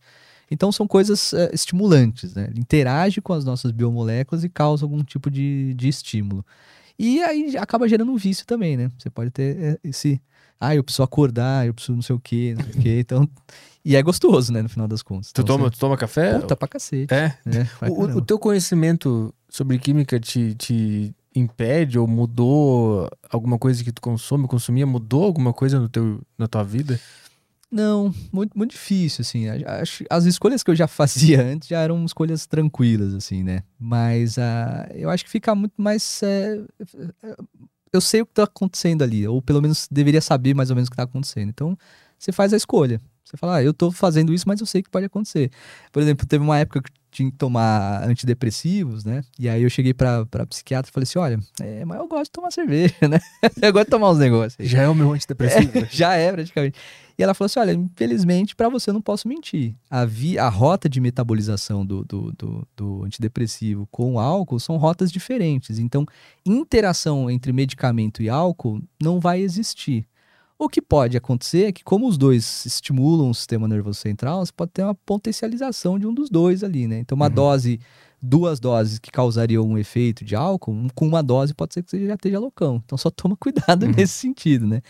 Então foi mais assim. É, é, eu acho que, acho que os psiquiatras às vezes falam para a pessoa não ingerir álcool, porque pode ser que é, é, a, pró- a própria condição psíquica da pessoa já faça com que né, é melhor afastá-la do álcool, né? Uhum. Mas não quer dizer necessariamente que as coisas vão interagir, né? Então tem coisas nesse sentido que escolha você fala, bom, beleza, isso eu posso comer, eu posso não comer, ou come sabendo o que tá acontecendo, né? Também. Tu ainda tá, tá tomando? Não, não, né, já, já parei faz tempo. É, eu, eu já fui recomendado a tomar, tentei um tempo e não, não É. consegui também. Não, não, não, não ficou bom? Não, não sei, não, não. É. Senti estranho, sabe? Tu, É. tu ficou por um período? É, no primeiro, eu cheguei a fazer duas, dois períodos, né, de medicação. Um, o anterior agora foi, é, foi até que é, recente, foi na, na, na, na- na quarentena lá do ano passado. No primeiro lockdown aquele? Não, foi bem, foi até no, no final, assim, Ah, do, tá. do meio do ano para pro final, assim. Eu fui aguentando bem a, a, a- a- quarentena e tudo mais, mas chegou um momento que eu acho que eu, eu comecei a trabalhar tanto em casa, né, gravar vídeo e tudo mais, trabalhando, trabalhando, e chegou um momento que eu acho que surtei, e aí eu tive que me controlar, né, medica por, por via de medicamento. Mas a primeira vez que eu ingeri medicamento, eu tive que fazer, né, o uso, realmente era como se eu tivesse meio alcoolizado, assim, sabe? Meio, meio flutuando, assim. Era uma Uhum. sensação estranha, assim, né? Então, foi engraçado. Mas aí, ah, com, com o passar do tempo e o uso da medicação, você, aí o negócio estabiliza e você, bom, tô beleza, tô legal. E aí, e aí tu foi diminuindo pra parar com o medicamento? É, aí, aí no, no primeiro momento que eu diminuí, eu também senti a- a- as mesmas coisas do início, né? Então senti meio, meio estranho, assim, parecia que eu tava realmente. be- Tanto é que eu cheguei na aula uma vez e falei assim, gente, olha, eu tô meio, meio estranho, assim, parece que eu tô alcoolizado, né? Aí a galera fez assim, olhou pra mim, assim, não, é porque eu tô tirando a medicação e às vezes eu fico meio, sei lá, me perco no raciocínio, então fica um negócio meio lento, assim, né? Mas aí, passado esses primeiros momentos, o negócio vai tranquilo, né? E, e nessa primeira vez, teve qual foi o motivo que te fez procurar? Então, ah, eu tava trabalhando muito, né? Então, eu sempre trabalhei muito e acho que não, várias coisas eu fui escondendo, tamponando, né? Deixando Uhum. ali escondida. E o gatilho foi um término de um relacionamento de oito anos. Aí a casa caiu de vez. E eu falei, porra, agora eu preciso de, de, de, de, de auxílio, né? Então, ter, tem tanto auxílio psicológico quanto de medicamento, né? Senão não tava aguentando a barra ali, né? Uhum, Então, o gatilho foi o término de relacionamento, mas o negócio já vinha né, ruim há um bom tempo, assim, né? uhum. Teve, teve várias perdas no meio do caminho, então ah, culminou ali na no término do relacionamento. Mas aí depois foi, foi melhorando a coisa, né? É, na- nessa, nessa na- no lockdown agora também eu, eu senti que eu fiquei um pouco, um pouco doidão, assim, Uhum. meio estressado e... É que a foda é que a gente perdeu a noção de, de, de rotina, né, de, Uhum. de horário. Trabalhar em casa é foda, né? Nossa, é difícil. Porque Tu nu- nunca para de trabalhar, tu Uhum. tá sempre com alguma coisa pra fazer, o que tu pode É. terminar e fazer. É. Isso bagunçou a cabeça pra caralho, assim. Sim. Aí eu tentei estabelecer uma rotina pra mim, mesmo em Uhum. casa, assim, né? Pra, Uhum. pra não deixar isso aí escapar. É. Foda. Mas aí de boas. É, eu, eu nunca tô de boas, né? Eu tô, eu tô sempre à beira de tomar um cianeto. Beira de um colapso. De boa é muito, é muito forte, né? Mas é, deixa eu ver o que mais tem aqui. É, a gente falou sobre produtos de limpeza que se misturam, né? Que alguns podem levar à morte. É o cianeto e o vinagre. Tem, tem mais algum que se eu misturar dá uma merda? Não, ci- cianeto é difícil achar. não, não, né? é, é O Cândida. Cândida. Mas cian- cianeto tem um caso clássico que é a, a, a Boate Kiss, né? É, lá os caras utilizavam, o- utilizaram, né? o- a espuma de isolamento acústico era uma espuma é, que os caras chamam termolábio. Hum. Com aquecimento ela se decompõe em outras substâncias. E uma das substâncias que foi aí produzida foi o ácido cianídrico, HCN. Caralho. E esse cianeto, que é derivado do ácido cianídrico, ele, como ele é um gás, né, o cianeto de hidrogênio, ao ser inalado, ele se liga lá a um citocromo da cadeia respiratória e separa, né? Então, grande parte das mortes lá da Botkiss é, foram identificadas como intoxicação por ci- ácido cianídrico ou cianeto de hidrogênio. né? O, o cianeto era o que o pessoal usava pra.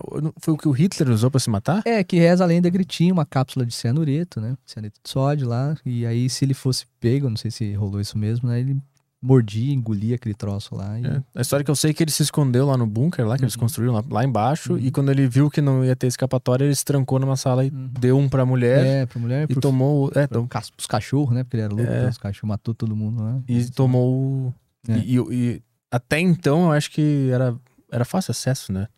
O cianeto. É, Ele foi re- re- regulamentado pouco mais moderno, isso, não? Cara, não sei. É preciso ver lá da, da, da época, né? Se era fácil. Mas era o Hitler, né? Então acesso É. ele tinha.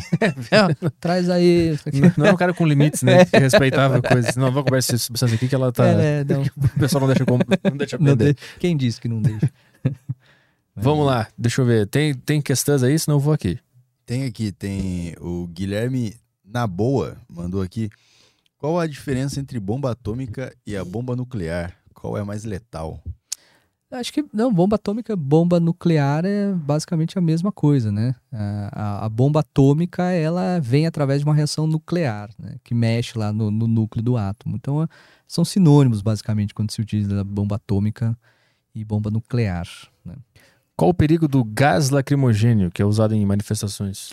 Perigo em si, eu acho que ele não tem. Né? O, o- ele- a função orgânica que tem lá é nitrila ou cianeto, também derivado do, do, do ácido cianídrico. né? A produção do, do, do, do gás lacrimogêneo pode ser feita com ácido cianídrico, mas aí depois de produzido acho que não tem tanto problema. O único problema é que você tem que, tem que lavar né, aquele troço lá, em abundância. Né? Uma vez num, num, num Grenal lá em Porto Alegre, Uhum. eu fui no Beira Rio, no estádio do, do Inter. Uhum. A rivalidade lá é foda, né? Sim, sim. Aí os caras do Grêmio começaram a quebrar o estádio inteiro. começaram a É o Grenal dos banheiros. Podem procurar no Google, pessoal. Grenal dos banheiros. Os caras tocaram fogo Nossa. num banheiro químico. Puta. Lá no, na torcida do Grêmio. E aí vem aquela fumaça preta, né? Uhum, Aí a uhum. polícia veio pra bater na nossa torcida, eu tava lá no Uhum, meio, uhum. e jogaram gás lacrimogêneo. Eu lembro que eu não conseguia ficar com o olho aberto. É, horrível. É horrível. E eu olhava pro lado, todo mundo chorando, assim, Sim, com o olho grudado, assim. É. E eu não, eu não lembro se passar água piora, né? É que você tem que lavar em abundância. O, o, o gás lacrimogêneo e o gás de pimenta, eles não são muito afins de água, não, né? Então, se você joga água, é como se você estivesse eh, espalhando óleo. né? Você Aham, joga água, aham. ele espalha. Aham. Então, na verdade, ele espalha na superfície ali. Se você jogar só um pouquinho, meu, aí piora, principalmente o gás de pimenta. É pior ainda, né? Porque aí você vai espalhando o rosto, estava ardendo numa parte, arde pro resto todo, né? Então aquilo você tem que lavar em abundância, ficar lavando, lavando. Tem que ser uma lavando, lavando. cachoeira, um É. Eu lembro que ele tinha as garrafinhas de água, né? Uhum. Os, os copinhos de água. E era aquilo que o pessoal jogava. Não, Caralho, eu lembro que eu pensei, eu nunca mais vou enxergar na minha vida depois é desse dia aqui. horrível, é horrível. Fiquei uns bons minutos meio com o olho chorando É sem parar e ardendo, assim. Então, Então funciona. Se eu quiser acalmar uma multidão, eu. eu É, é, eu um, é, um, é um dos métodos, assim, de. de- Jato d'água também dizem que O funciona. porrete também é um elemento químico muito É, bom também. também, também. Us- usou errado, inclusive, né? Porque o, o cacetete é um. Na verdade, é, é pra, pra proteção, né? O- Ah, é pra não. Você tem uma, quase um T ali, né? O Você deve prender aqui e a parte fica aqui, né? Então você se protege e bate assim, né? Ah, Os caras usam. é incrível, cara. que proteger o quê? Eu vou surrar É, esses então. caras aqui. É, deixa eu ver aqui. O que mais que tem aqui? É, Tem coisa de droga aqui, não sei se tu. Eu Coisa não, não curto, eu tô. é melhor... Os caras perguntando do ácido lisérgico aqui. O que, que é isso? É, o LSD, Lucy in the Sky Ah. with Diamonds. Ah. Tem que até foi uma extraído de, aqui, de, de cogumelos, né? Se não me engano. Acho que eles são, são de cogumelos que eles são extraídos. Não tenho certeza. pergunta que eu sempre fico é como é que o cara teve a ideia de vou abrir um cogumelo aqui e ver o que, que tem aqui dentro. e aí ele acha, um, ele acha várias coisas e ele experimenta elas pra saber que dá uma loucura. Se- acho que pode ser o contrário, né? Ele experimentou, viu que deu algum, algum efeito e, e pesquisa, né? Ah, ele comeu um cogumelo, ficou doido, É, depois percebeu, porra, que, acho que é mais aqui? fácil do que. Tem alguma origem do LSD? Quem é que descobriu esse troço? Foi um pesquisador. Foi- eu acho que tem, tem uma origem de pesquisa mesmo. É, é, eu não me engano, era para coisas de- psiquiatras também, né? De psíquicas para controlar ali. E era um cara que veio realmente, ele experimentou no laboratório. Ele estava trabalhando com as coisas no laboratório, ele experimentou mesmo, sintetizou, extraiu a molécula e, e experimentou. Não tenho certeza, mas acho que é um, Ficou algo doidaço percebeu, tem alguma coisa aqui. É, tem uma pergunta aqui, por que que drogas sintéticas travam o maxilar? Não sei. Travam? É, não sei, o pessoal- tá dizendo. É, dizem que o cocainômalo, né, depois de, de cheirar, ele fica realmente, né, com aquela coisa. Eu tinha um, eu tinha um, um cara que cortava meu cabelo, eu cortava o cabelo com ele desde, desde molequinho. Cheirado. É. Depois de um tempo, né, quando eu- na adolescência, eu via descobrir que ele gostava de, do ratatá. E aí era legal que, que, meu, eu, aí eu consegui entender, porque ele pegava meu cabelo, assim, cara, e aí a tesoura ele ficava assim, ó. tac, tac. Meu cabelo tava aqui, mano. Ele tac, tac, tac, tac. Aí ele vinha. Onde ele sentisse textura, ele cortava. Ele ia, ele ia chutando. E depois que eu fui entender que ele mordia pra caramba e ficava aqui, ó, e só cacaca. Tu achava que ele era muito feliz por ser É, cabeleireiro. tá, tá, tá aqui, vinha de cima, porra, o que tá acontecendo? Aí depois que eu fui entender que ele tava Travadado. Travadaço, cara. Difícil o negócio, cara. Vamos lá, tem alguma coisa aí no, no YouTube ou no grupo do Ah, Telegram? Vamos dar uma olhada aqui, acho que não. Porque Telegram- química não é um negócio que o pessoal, pessoal fica É, a galera não enjoado, quer se né? arriscar, né? É, Também. É porque esse cara- eu- tem um aluno é, desse ano, cara, que eles. ele- tudo que você pergunta, assim, ele sabe muito mais que eu de, de, de, de bomba, de droga. Ele manda e fala: Caraca, eu sempre vou perguntando pra ele. que Eu falei assim, meu, o que, que você tá trabalhando? Cara- Engraçadíssimo esse, esse menino, né? E aliás, eu acho que eu nem, nem conheço presencialmente, né? Só, só EAD. é, só EAD. É uma figura. No fundo da webcam dele tem, um, tem umas luvas amarelas, uns tubos. Tem um negócio. Tem uns, uns negócios estranhos. Vamos saber, vamos ver como que é. Então ninguém quer se, quer se arriscar aqui e fazer Não, uma tá, pergunta? tá tipo meu? uma sala de aula, assim, que o professor fala, não tem pergunta errada, É. gente. Pode perguntar, turminha. Ó, Fala sobre o chá de trombeta Isso- e sobre o chá de fita e como os componentes afetam o cérebro.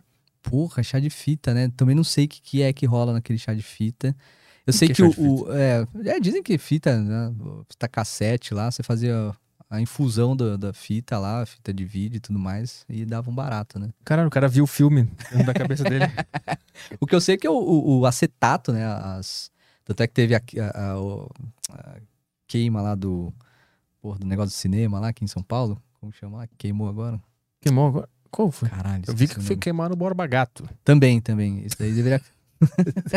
Porra, os caras deviam ter ficado lá, né? Não tinha que ter corrido, porque aí todo mundo, não tem como prender todo mundo e processar todo mundo. né? É verdade. O Aí ficou fácil de pegar um cara só, né? Tem que ficar todo mundo lá e queima essa porra até cair. Lá, pá, queima tudo. Mas o fato deles terem queimado o Borba Gato do lado de um posto de gasolina tem a ver? Tem algum perigo? Então, mas você viu que parece que eles avisaram a- a- o posto pra parar o abastecimento, fechar as bombas, porque eles iam queimar. Parece que teve um rolê assim. Cara, mas a gasolina tá no, tá no solo, né?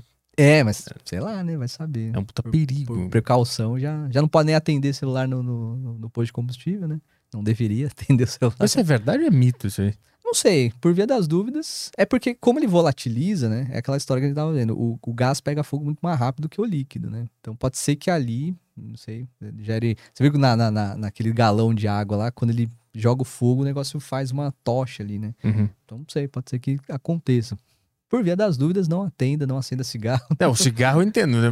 Não fuma um cigarro no, no posto, mas o É. celular aqui. Ah, pode dar, sei lá, bateria? faísca, a bateria pode explodir, enfim. É, tem celular que explode, né? O cara tá dormindo e o É. celular explode. Eu vi vários vídeos disso aí. Sim, que é bateria de íon lítio, né? Lítio, bichinho que pega fogo. Uma beleza. Então isso aqui é uma, uma bomba relógio. É uma bombinha. É uma bombinha. Ou é tipo um, um sorteio. Alguém deve ter comprado um com defeito É. e ele pode estourar. É, mas tem aqueles vídeos, os caras metem a faca, né? Aí o lítio é um elemento que ele entra em combustão espontânea, em contato com o oxigênio do ar, né? E umidade ali. Então ele, ele pode pegar fogo mesmo. Puta, sério? Sério, então, então não é recomendável nem levar pro box, pro, pro, pro banheiro É, quando for não- tomar banho. não é Porque a, interessante. fuma- o vapor o vapor ali. da água pode interagir. É mesmo? Né? Aí Sabe ele pode que- estufar e. Ele pode dar uma explodida. É, é. Esse celular aqui ele é a prova d'água, diz. Ah, então. E eu aí levo ele bem. pro banho pra ficar ouvindo rádio, porque É. eu sou um trouxa. Se eu tenho um aplicativo de rádio, eu fico ouvindo. Eu É. deixo ele na, na janelinha do, do banheiro. Do- do- é. Ah, não, acho que mas se ele é blindado e, e a prova d'água, tá, tá beleza. Acho que hoje né, também as baterias estão mais seguras, né? Antes eram as baterias mais. de, É. Explodiam mesmo uma certa frequência, né? O, o, o- tijolão aquele, lembra do, do celular tijolão? StarTAC.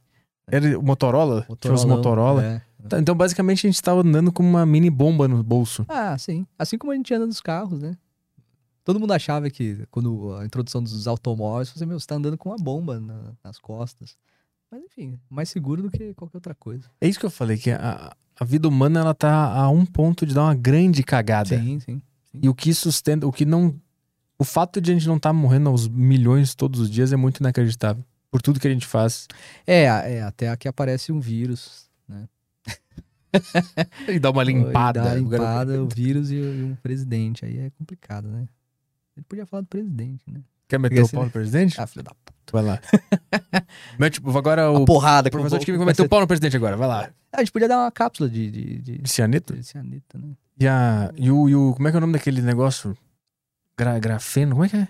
Grafeno. Que ele fala um monte. daquele- Nióbio, grafeno. A nióbio, né? Porque o- uma das grandes jazidas de nióbio é no Brasil, né? Realmente. E é um metal interessante, que ele pode ser utilização de catalisador, enfim, né? Então é um metal bom. O problema é que se extrai aqui e leva para outro lugar para ser beneficiado, né? Ele poderia ser utilizado aqui, beneficiado aqui e ter uma indústria mais forte, né? Então é meio que a venda do solo brasileiro nesse sentido, né? O que, o- qual, é o, qual é a importância desse, desse. É uma substância, um elemento? O que, que é isso? É um elemento, É um elemento. é um é- metálico. O que, que ele faz? O que, que ele poderia fazer? Qual é o potencial de desenvolvimento que ele tem? Não, o nióbio, eh, ele pode ser utilizado para catalisador, por exemplo. né? Você pode fazer um catalisador de nióbio, né? E o catalisador ele pode entrar em várias reações. Então você pode fazer reação química muito mais rápido, muito mais produtivo aí com, com os catalisadores. É uma das coisas que pode ser feito com o nióbio, né? Tipo, quais setores seriam beneficiados com Cara, isso? indústria de modo geral. Acho que indústria de modo geral pode ser, pode ser beneficiada, né? Porque se, se não for diretamente, é de uma maneira indireta. Então alguma coisa pode acontecer, né? No- na, utilização do- desses metais, né? E, e o Brasil tem muito do, Tem de muito nióbio. nióbio. Acho que, é se eu não me engano, é um dos maiores jazidas de nióbio do mundo. Isso não é usado. Eu não sei qual é o. Eu não sei o que, que acontece. Ah, eu não sei se. Não é que né, não é usado. Eles estão extraindo, assim como, como os metais, de modo geral, aqui no Brasil, né? Ele se extrai e se- ele vai beneficiar o metal lá fora e depois você compra o metal beneficiado depois. Então você, você vende um negócio muito barato e compra ele Uhum. muito caro. Eles produzem o que eles têm pra produzir lá e a gente compra de volta. É, Tem- é tipo o suco de laranja, que a gente vende a laranja, depois compra o suco. suco. Entendi, entendi. Então, essa é, essa é Eu vou, eu vou nos exemplos mais, mais que é É, embaixo, assim. é, eu vou, mas eu é. vou no suco. É, mas a ideia, é- a ideia é essa mesmo. É Vamos ver, o, vamos ver o chat aqui. Tem mais alguma coisa aí que o pessoal começou a soltar aqui? Vamos ver. Tem o Telegram aqui. Ah, esqueceu de falar do chá de fita. A gente chegou a falar do chá de Ah, fita. então, não sei, não sei quais são os, o que dá o barato lá no, no chá de fita. Mas o que que era? Os caras pegavam a- aquela fita preta e É. botavam fazer um chá. Fazer um chá. É que tem tanta coisa, o lamber as costas do sapo lá. Tem até no episódio dos Simpsons, né? Que ele lambe o sapo fica loucão. Sapo amazônico lá. Cara, uma, uma vez eu quase morri. É. Eu botei termômetro no chá pra ver a temperatura do chá. Porra. E aí, quando eu tirei, tava metade do termômetro É. derreteu, né? Aí eu vi umas bolinhas laranja no chá. Laranja? É, não lembro se é laranja. É, pode ser cinza, né? Se, É, for, se cinza. for mercúrio. De verdade, se for Eu mercúrio. quase bebi. Ah, não, não, não é legal, não. Eu quase bebi. É, mercúrio também não é uma coisa muito bacana, não, de ser, ser ingerida. Eu morro na hora? Não, não. O mercúrio é neurotóxico, ele vai se acumulando no organismo, né? Então. Ah, que- não ia- eu não ia falecer, eu só ia. Não, não, não. Pode ser, então, pode ser que leve problemas neurológicos, né? Então acho que eu tomei. Pode ser, pode ser, pode ser. Senilidade. Tem, tem uma galera, essa, essa galera negacionista, né, que falava que ah, em, alguns momentos a vacina da gripe ele pode ter sido feito com alguns compostos de mercúrio, né? E aí falar, ah, não vamos tomar essa vacina porque eh, mercúrio dá problema neurológico, blá, blá, blá. Mas isso não tinha nada a ver. Era, era só era uma parte da produção era feita com alguma coisa de mercúrio e tudo mais, e não tinha relação nenhuma. Mas a galera cria umas histórias, né? E aí você acha que é, porra, não, não vou tomar. E tinha uma galera que não tomava, falava, não, porque A da gripe? É da gripe normal, é, é, vacina de gripe. E a galera não tomava, não, meu. Era um negócio Porque meio... dizia que tinha mercúrio. É, era um negócio meio punk. Deixa eu ver aqui. O Lucas Gayão mandou: Meu Deus, Petri. KKKKK. Hã? Cara, eu devo ter falado alguma burrice aqui e o cara tá. o cara tá achando que ele é superior a todo mundo. É. Caio, pergunta pra O- ele sobre a. Ah. Mary, Mary Curie Marie Curie? E a descoberta da radioatividade. Como é, como é o funcionamento no raio-x e no tratamento do câncer. É, a Madame Curie e, e o marido dela, né? Mary Curie. Ela foi a única, a- até hoje, né? A única mulher a receber dois prêmios Nobel, né? Então, uma foi pela descoberta da, da, da radioatividade, é, que é diferente do. do- o, o raio-x foi descoberto pelo Roentgen. é, ele estava trabalhando com, com um mineral que tinha urânio. E aí, ah, reza a lenda que ele tinha uma chapa fotográfica. E nessa chapa fotográfica, ele, né, na- na- na- na- no escritório dele, colocou uma pedra de urânio, um mineral que tinha urânio lá dentro, fechou. E aí, no final de semana, saiu, voltou, foi ver aquela, aquele, aquela chapa fotográfica lá e ela tava, tinha uma impressão da rocha ali em cima, né? Falou, Hum. tem uma coisa estranha. E tem uma, uma, uma imagem muito clássica que é da mão da esposa do Roentgen, que, que mostra os ossos e o anel, a aliança dela de, de casamento e tudo mais, né? Na, na chapa fotográfica ali. Então foi ali o, o início da descoberta dos, da radioatividade, né? E aí a Madame Curie com o marido dela foram continuando estudando a radioatividade. Ela descobre o elemento polônio. Ele leva esse nome polônio por conta dela ser de origem polonesa, né? Então ela, ela faz homenagem a- ao país de origem dela, né? Então a importância dela tem essa importância muito grande da ciência pela descoberta da, da- e pelos estudos da radioatividade, não necessariamente da descoberta, mas pelos estudos da radioatividade, descoberta de algum elemento químico radioativo, mas por ser uma mulher e né, de receber esses dois prêmios Nobel até hoje, né, que recebeu dois. Deixa eu ver mais aqui. É, diz pra ele falar sobre medicamento e a isomeria óptica, como a talidomida. Isso, a talidomida foi um medicamento utilizado. ah, ele era. A ideia da, da- do uso da talidomida era um sedativo para grávidas, né? É, então, ah, quando tinha enjoo, ele era administrado para as grávidas para diminuição desse, desse enjoo, né, de gravidez. Só que eh, o problema da síntese orgânica é que ele pode levar à formação de compostos que são ditos isômeros entre si. São compostos que têm a mesma estrutura, têm o mesmo tipo de átomo e tudo mais, mas eles não são necessariamente iguais entre si, né? É, um exemplo fácil da gente entender dessa isomeria ótica é a questão das nossas mãos. Então, nossas mãos elas são chamadas de quirais, porque a gente pode considerar uma, uma mão, uma imagem e a outra o objeto, como se tivesse um espelho, né? Então, uma é objeto imagem da outra. Só que se você tentar colocar uma em cima da outra, elas não dão certinho, exatamente as mesmas posições. Uns dedos batem, mas outros dedos não. A talidomida, quando foi feita a síntese dela, a rota sintética, e qualquer rota sintética, principalmente de fármacos, muitas vezes você leva à formação desses isômeros óticos. Só que esses isômeros óticos, um pode ser ativo, os outros, todos eles podem ser ativos no nosso organismo, só que um pode ser ativo, digamos, do bem e outro do mal, né? Uhum. Então, um dos isômeros óticos, uh, esse termo isômero ótico é porque ele interage com uma luz específica lá, né? E essa luz ela pode girar no sentido horário ou anti-horário, chamado destrógeno e levógeno, né? Um desses isômeros era ativo no sentido de diminuição de, de, de sintomas da gravidez e o outro era teratogênico, né? Hum.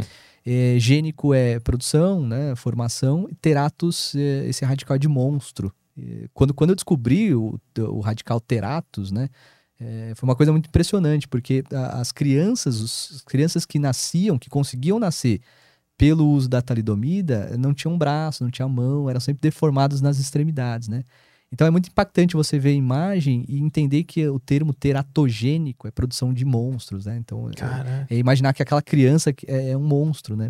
Para uhum. alguém, né? Então, imaginar que é nesse sentido. Então, uh, por isso que os medicamentos eles são muito caros. Porque ou você tem que fazer uma rota enantiomérica pura, né? Você tem que fazer, ó, é esse produto que você tem que formar. Ou é o destrógeno que gira para a direita ou o levógeno. E para fazer essa síntese é muito caro. Ou então você tem que fazer métodos de separação né, enantiomérica. Você tem que separar um e descartar o outro, que também é método muito caro. Então, produzir alguns tipos de fármaco é caro por conta desses tipos de rotas, né? Dessa possível produção de um e do outro. Né? Mas aí hoje essa, essa, esse medicamento ele já. É, hoje, se eu não me engano, ele não é produzido, não é mais administrado, né? Ah, tá. Eles, mas eles pararam de, de fazer porque uma das variantes dava, dava merda? É. Isso? É. Ah, Porque ele era vendido como uma mistura, né? Esse é o problema. E não sabiam exatamente onde é que estava o ponto que fazia ele virar ruim ou bom.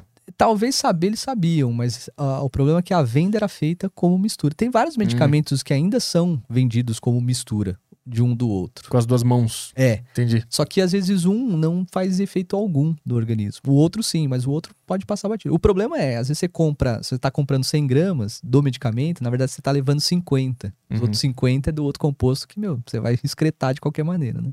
Que é meio um, um, bingo ali, o que, que vai acontecer com aquele. Ah, não, nesse sentido não é tão bingo do, assim. Do, do, desse que deu merda. Ah, sim. Era sim, tipo é. um bingo o, o, remédio. Ele é, tomava é. e.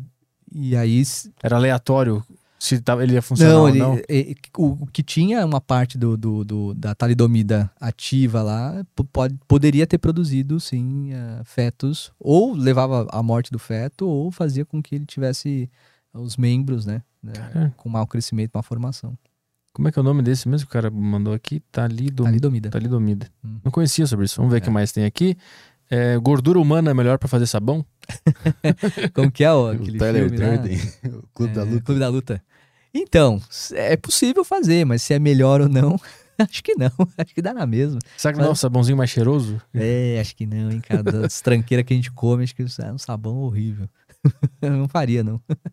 O Marlisson Malveira mandou. É, professor, você acredita que a indústria farmacêutica gera mais impactos ambientais que a petrolífera? A gente falou sobre isso, né? Sim, sim. Mesmo sabendo dos impactos causados pela instala instalação das plataformas e pelos vazamentos de óleo. É, aí quando tem vazamento, isso significa acidentes, né? A, a gente tá, naquele momento a gente estava discutindo a questão da produção, né? Então, se não tem nenhum tipo de acidente, você pega e faz a produção, você, a, a, né, você aproveita praticamente 100% do petróleo, né? Uhum do que você faz na, na, na, na, indústria farmacêutica, né? Então, muitas, a grande parte, às vezes, do, do que é produzido é rejeito e não medicamento, né? Uhum. Então, é, então é, nesse sentido, do ponto de vista da química verde, é importante que a gente balize, né? O que está dando, dando a referência aqui é a química verde. Do ponto de vista da química verde, a indústria farmacêutica é um pouco mais suja do que é a, a própria petrolífera, né? Tem mais uma aqui, ó. Por que não conseguimos construir sistemas químicos mais eficientes do que a fotossíntese? José Bahia mandou. Cara, é.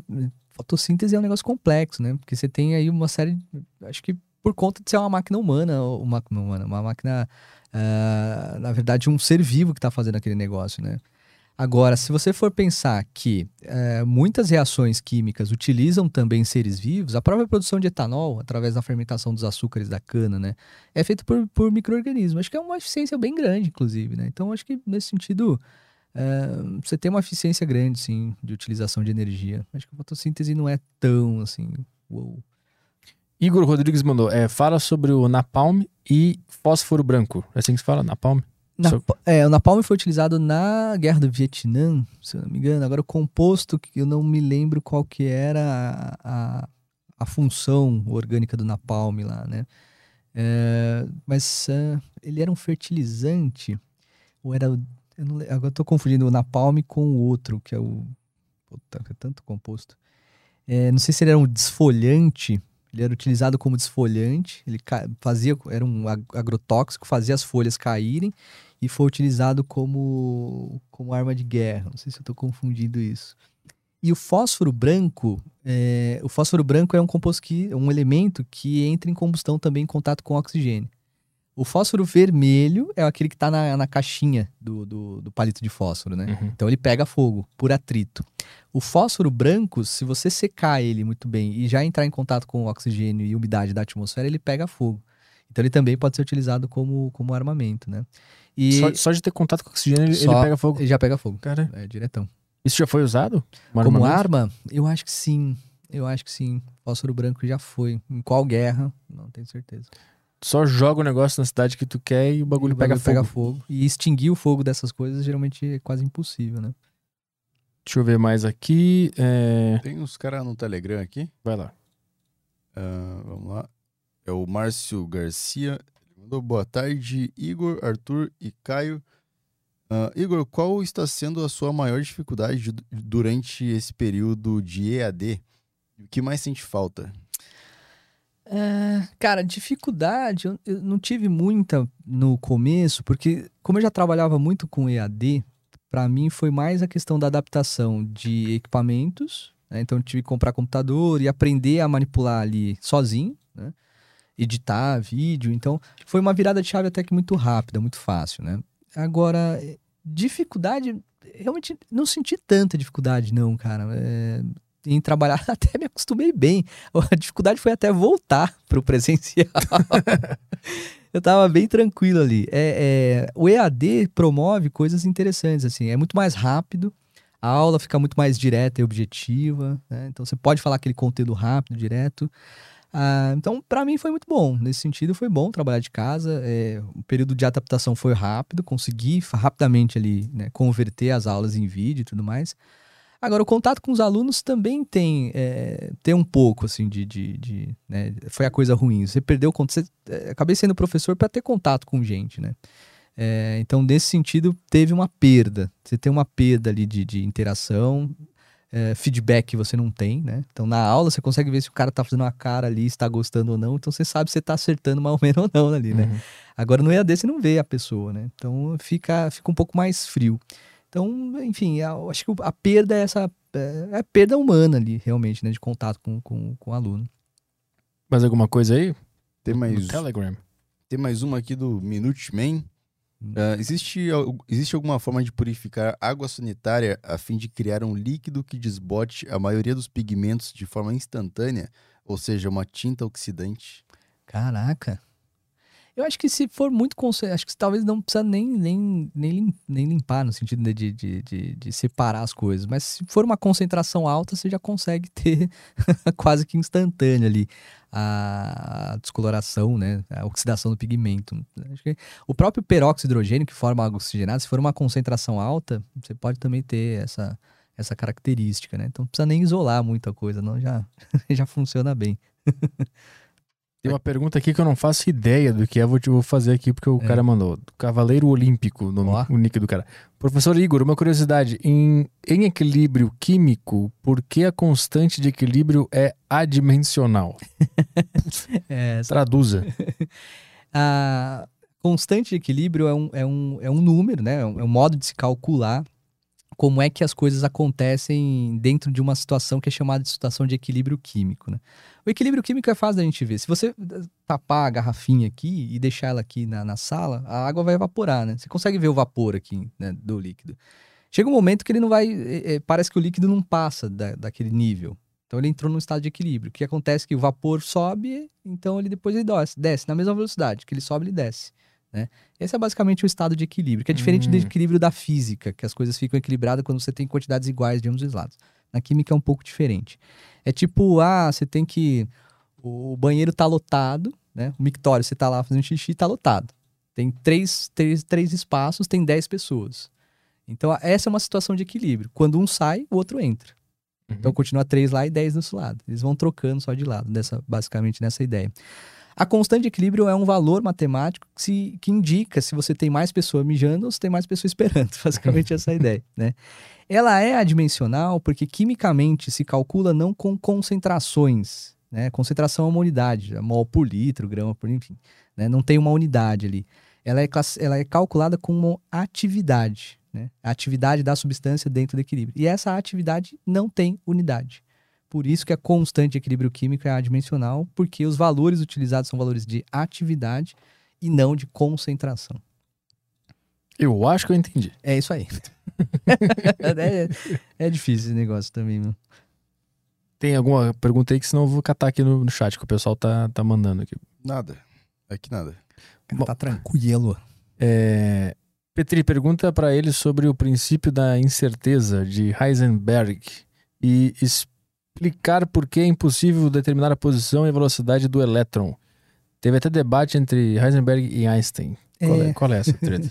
É, porque é, não se pode realmente identificar a posição, velocidade, energia exata de um elétron. Porque qualquer efeito que você faça de medida, você vai influenciar o sistema. Hum, Então, se o elétron estava aqui, é, se você fizer uma medida ali, você, você abre o negócio, você, você muda a posição da coisa e fala assim, já mudou. porque ele já- reage ao. ao, ao É, ele tentando interage. tirar uma foto dele, por exemplo. É, esse flash já é uma coisa que vai fazer ele mudar de posição. né? Ah, então a gente nunca vai saber É, a realidade. uhum. Então é aquela coisa do, do, da- do princípio da incerteza, que você. ó, tem o, o gato de Schrödinger também entra na história lá, que você coloca o Pois- gato com, com a cápsula de sanureto. Qualquer evento que você fala, bom, o gato pode estar morto, pode estar vivo, ele pode ter comido a cápsula, ele pode estar com a cápsula intacta, mas qualquer coisa, se você abrir a caixa, você pode ter influenciado, porque o gato pode ter se assustado, batido na cápsula e morrido. Mas o que foi? O gato que morreu antes de se abrir a caixa? Foi a caixa que se abriu?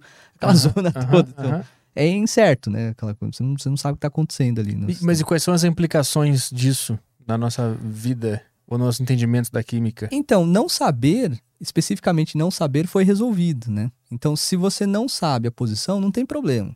Mas você pode indicar uma probabilidade máxima de onde ele está. Né? Então é como, por exemplo, olha, eu ah, nesse na, na quarta-feira que eu dou aula de manhã, a maior probabilidade de você me encontrar é dentro da sala de aula às sete e pouco da manhã.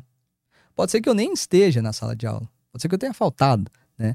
Mas a maior probabilidade de você me encontrar vai ser naquele local, naquela cidade, naquele cursinho e tudo mais, né? Então essa essa é a ideia. O elétron, já que você não consegue identificar tudo dele, a posição exata, então você pode falar assim, olha, a probabilidade, a máxima probabilidade possível é que ele esteja ali. Pode ser que ele nem esteja, mas esteja uma, uma probabilidade grande ali dessa posição. Mas quais informações tu tem para saber essa probabilidade? Ixi, aí entra vários estudos, né? Estudo de, de spin do elétron, orbital. O orbital, que é chamado de. de, de- é, essa, a probabilidade máxima de se encontrar elétron é chamado de orbital. Então, os elétrons se encontram nos orbitais eletrônicos da eletrosfera. É meio que a casinha do elétron. O elétron tá ali, né? Pode ser que ele nem esteja, mas é grande chance de ele estar naquele orbital dele lá. Então ele está ali.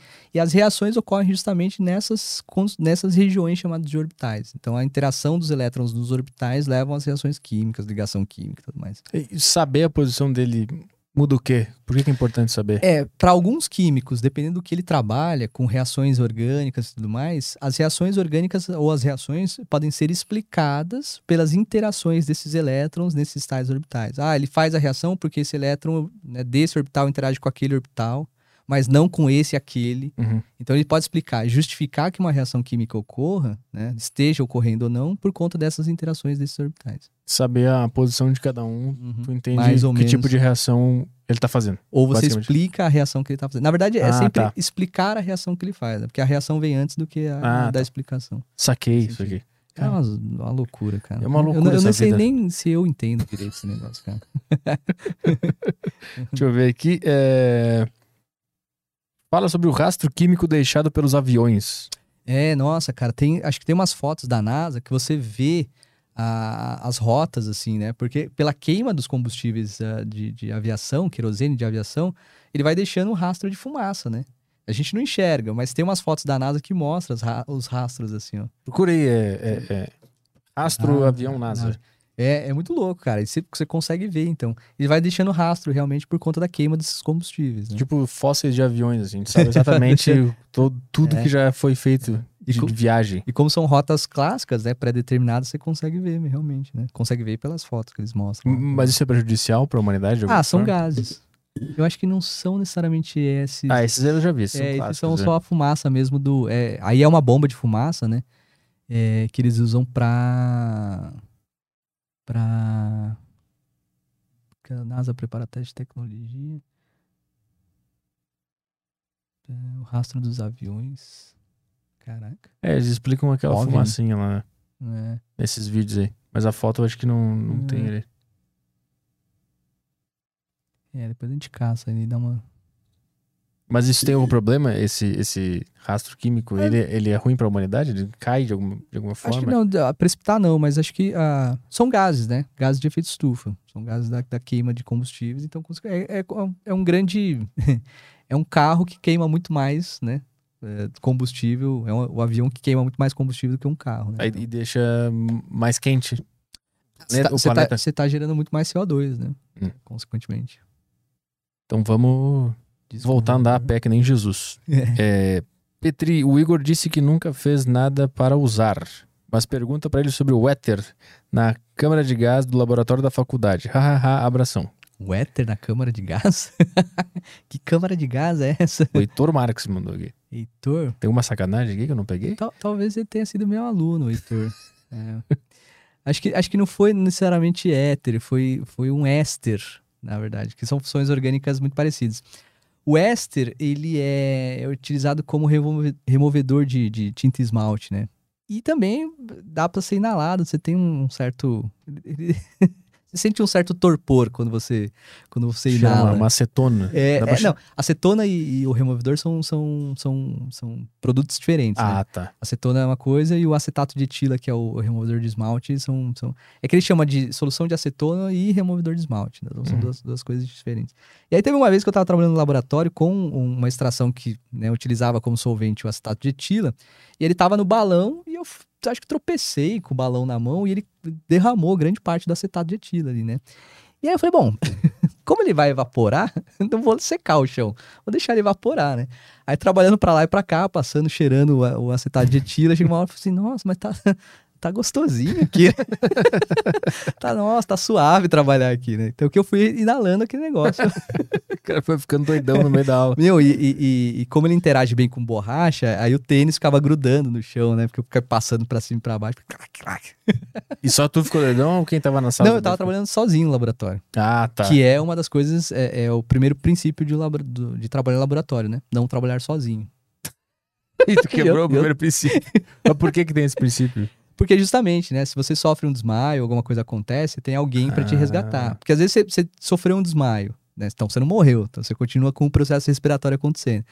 E se você realmente, sei lá, de repente você desmaiou porque você inalou alguma coisa, ao desmaiar você vai continuar inalando aquela coisa que pode levar à morte. Então se você desmaia e não tem alguém, você pode levar- você morrer Aham. e ninguém sabe que você estava no laboratório. Isso tá- Ao desmaiar, você vai continuar inalando aquela coisa que pode levar à morte. Então, se você desmaia e não tem alguém, você pode levar- você morrer Aham. e ninguém sabe que você estava no laboratório E trabalhando. você tava trabalhando no quê? O que você tava fazendo? Ah, era uma parte dos estudos do mestrado. Eu Ah, tentei tá. fazer mestrado em algum momento, mas não deu certo. né? Derramava as coisas. Ficou Aí chapado fazendo o mestrado dele. Desisti desse negócio aí. Não, Tem uns caras achando que até é possível acessar outra dimensão sem usar drogas. Ah, sei lá, o yoga, os, os yogi fala que sim, né? Pela respiração lá você consegue chegar a um nível estranho. É, pede pra ele falar sobre a descoberta da água régia. A água régia é uma mistura de ácido nítrico com ácido. Puta, nítrico e clorídrico? Agora eu não lembro. Mas é, é a única mistura que você tem a capacidade de dissolver ouro, né? O ouro não se dissolve em, em outros ácidos. Agora a água régia consegue fazer a dissolução de ouro, né? É, é um- é uma mistura muito tóxica, muito prejudicial ao meio ambiente e tudo mais, mas ela consegue dissolver ouro na boa.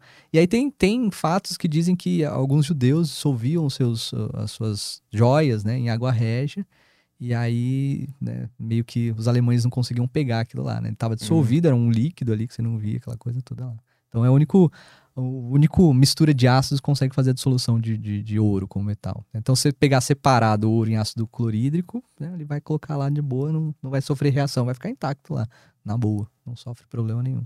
Mas tem alguma outra utilidade essa, essa água?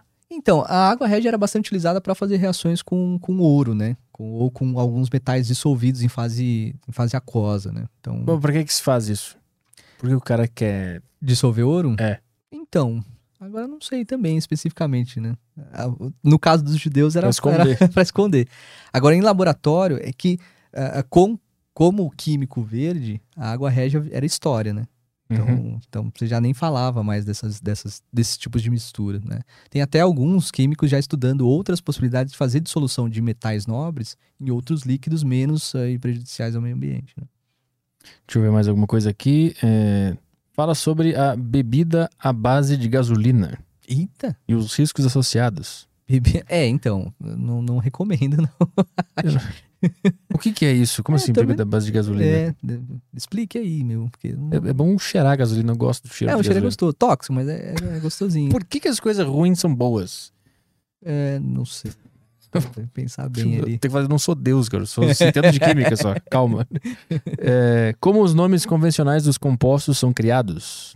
Ah, às vezes é muito por conta da origem dele, né? Ácido fórmico foi extraído de formigas. Ácido acético, acéton, azedo. Então, Não, foi- extraído de formiga? é, formigas vermelhas. Então, você, aquelas formiguinhas que quando pica arde, Sim. é porque ele tem ácido fórmico na, na- na- no, no veneno, né?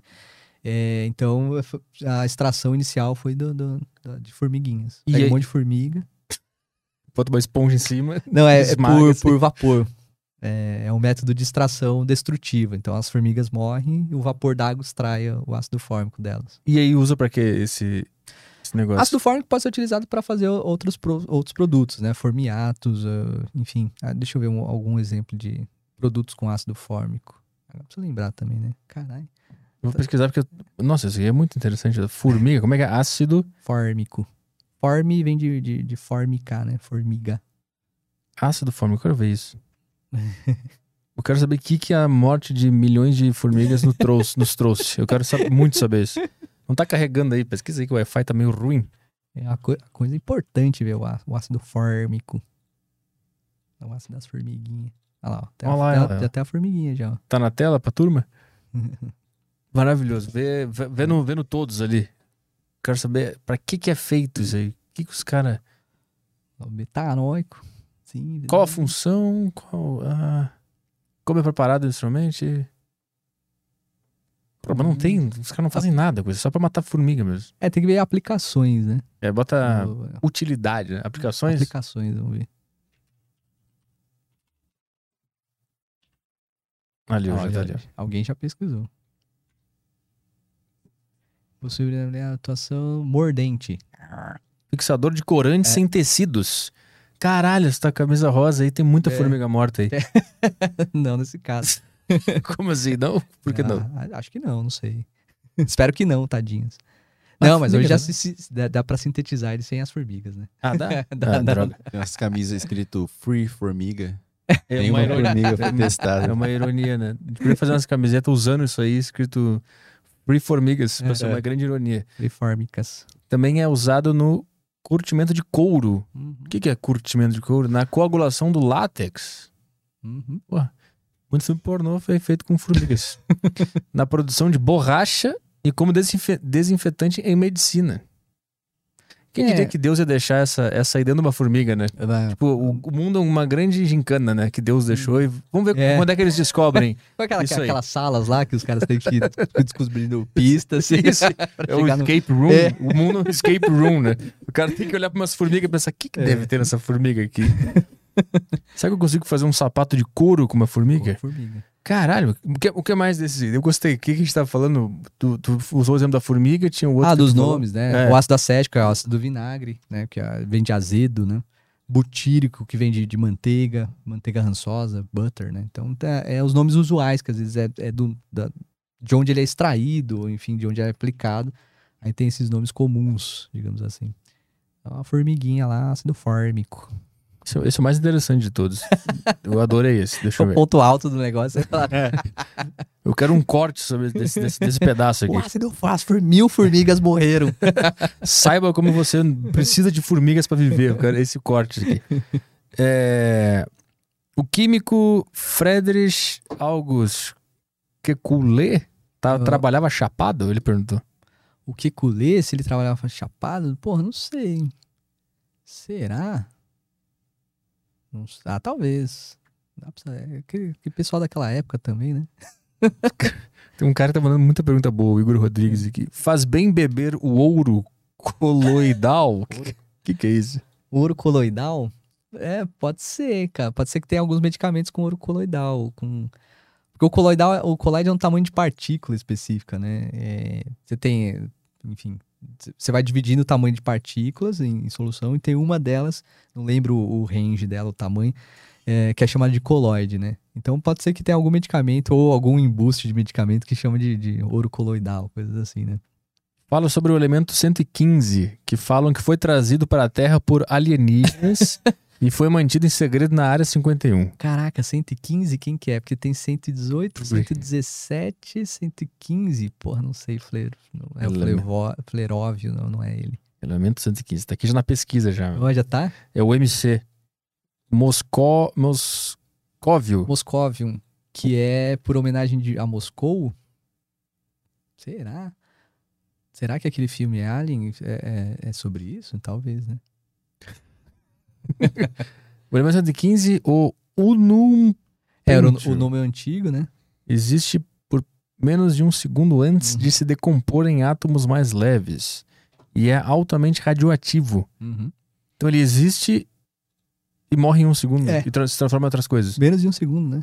E, e por isso que ele, é ele acaba sendo radioativo, porque ele vai emitir algum tipo de partícula radioativa, né? Para morrer. Ele se decompõe para gerar ou elementos mais estáveis, na verdade. Cientistas russos o relataram pela primeira vez em 2004. Nove anos depois, especialistas de uma universidade sueca confirmaram sua existência a partir de novas evidências. Tem nada sobre ET aqui. É, não, não. Ah, tem um artigo aqui, ó, de 2020, ó. Elemento 115, de Moscou para o mundo ou via nave extraterrestre? Caralho. Genial, cara. Até o urânio, os elementos são naturais. Depois vem os elementos criados pelo homem. Uhum, Tá, as últimas adições de 2016 foram nihônio, uhum. Que E- foi, foi, descoberto no Japão, ou identificado no Japão, né? Vem de Nihon, Nihon, Japão. e moscóvio e Moscou. tenessino. Tennessee? É, de- do, do Tennessee, né? Acho que foi, foi na região do- dos Estados Unidos. E Oganessono. Oganessono. Japão também. Não, o Ganesse não, acho que foi por conta do pesquisador, Ah, tá. que era, tinha o nome, um nome assim, que eu não consigo pronunciar. Ó, e se todos têm nomes peculiares, um esconde uma história bizarra. O moscóvio, dizem, é um elemento extraterrestre. E quem trabalha na área 51 sabe disso. Aí tem a história oficial, que é chata, né? Moscou foi descoberto em 2013, a gente é, pula, vamos pro ZT. Deixa eu pular aqui. E aí tem a história bizarra aqui. Dentro do universo de ufólogos, o elemento 115 há, há muito é conhecido graças a um físico americano, Robert Scott Lazar. Ou simplesmente Bob Lazar. Ah, o Ah. Lazar, o, o cara que tem o negócio do Netflix lá. Tem um documentário sobre ele Ah, no é? Netflix. É, que Pô, ele, é. que ele fala sobre a área 51 Ah, e aí tá, perseguem tá, tá. ele. É uma, uma Ixi. doideira. É, é um maluco doido O- americano. O Sérgio Sacani, do Space Day, veio aqui e falou que nada a ver esse cara aí. Ah. Mas ele revelou em 89 ter trabalhado nos dois anos anteriores em uma área chamada S4, que é na área 51. Segundo ele, seu trabalho era estudar as naves alienígenas que haviam caído na Terra e, por meio de engenharia reversa, descobriu seu funcionamento. O elemento 115 seria o que faria essas espaçonaves voarem. Caralho. Ah, blá blá blá, o elemento. Bom, essa, essa é a teoria, pra quem tava curioso. É igual o, o cocôzinho do Nibbler lá do Futurama. Assistiram? Não, nunca vi. Pô, você nunca viu o Futurama? Não vi. Que é do, do Matt Groening, né? Eu vi Groening, assim do- quando passava, né? Eu É. vi alguns pedaços, mas nunca vi acompanhando. É, é muito legal, cara. Aí o, é um, sei lá, um extraterrestre, o Nibbler, que é um, é um bichinho, parece um cachorrinho, assim.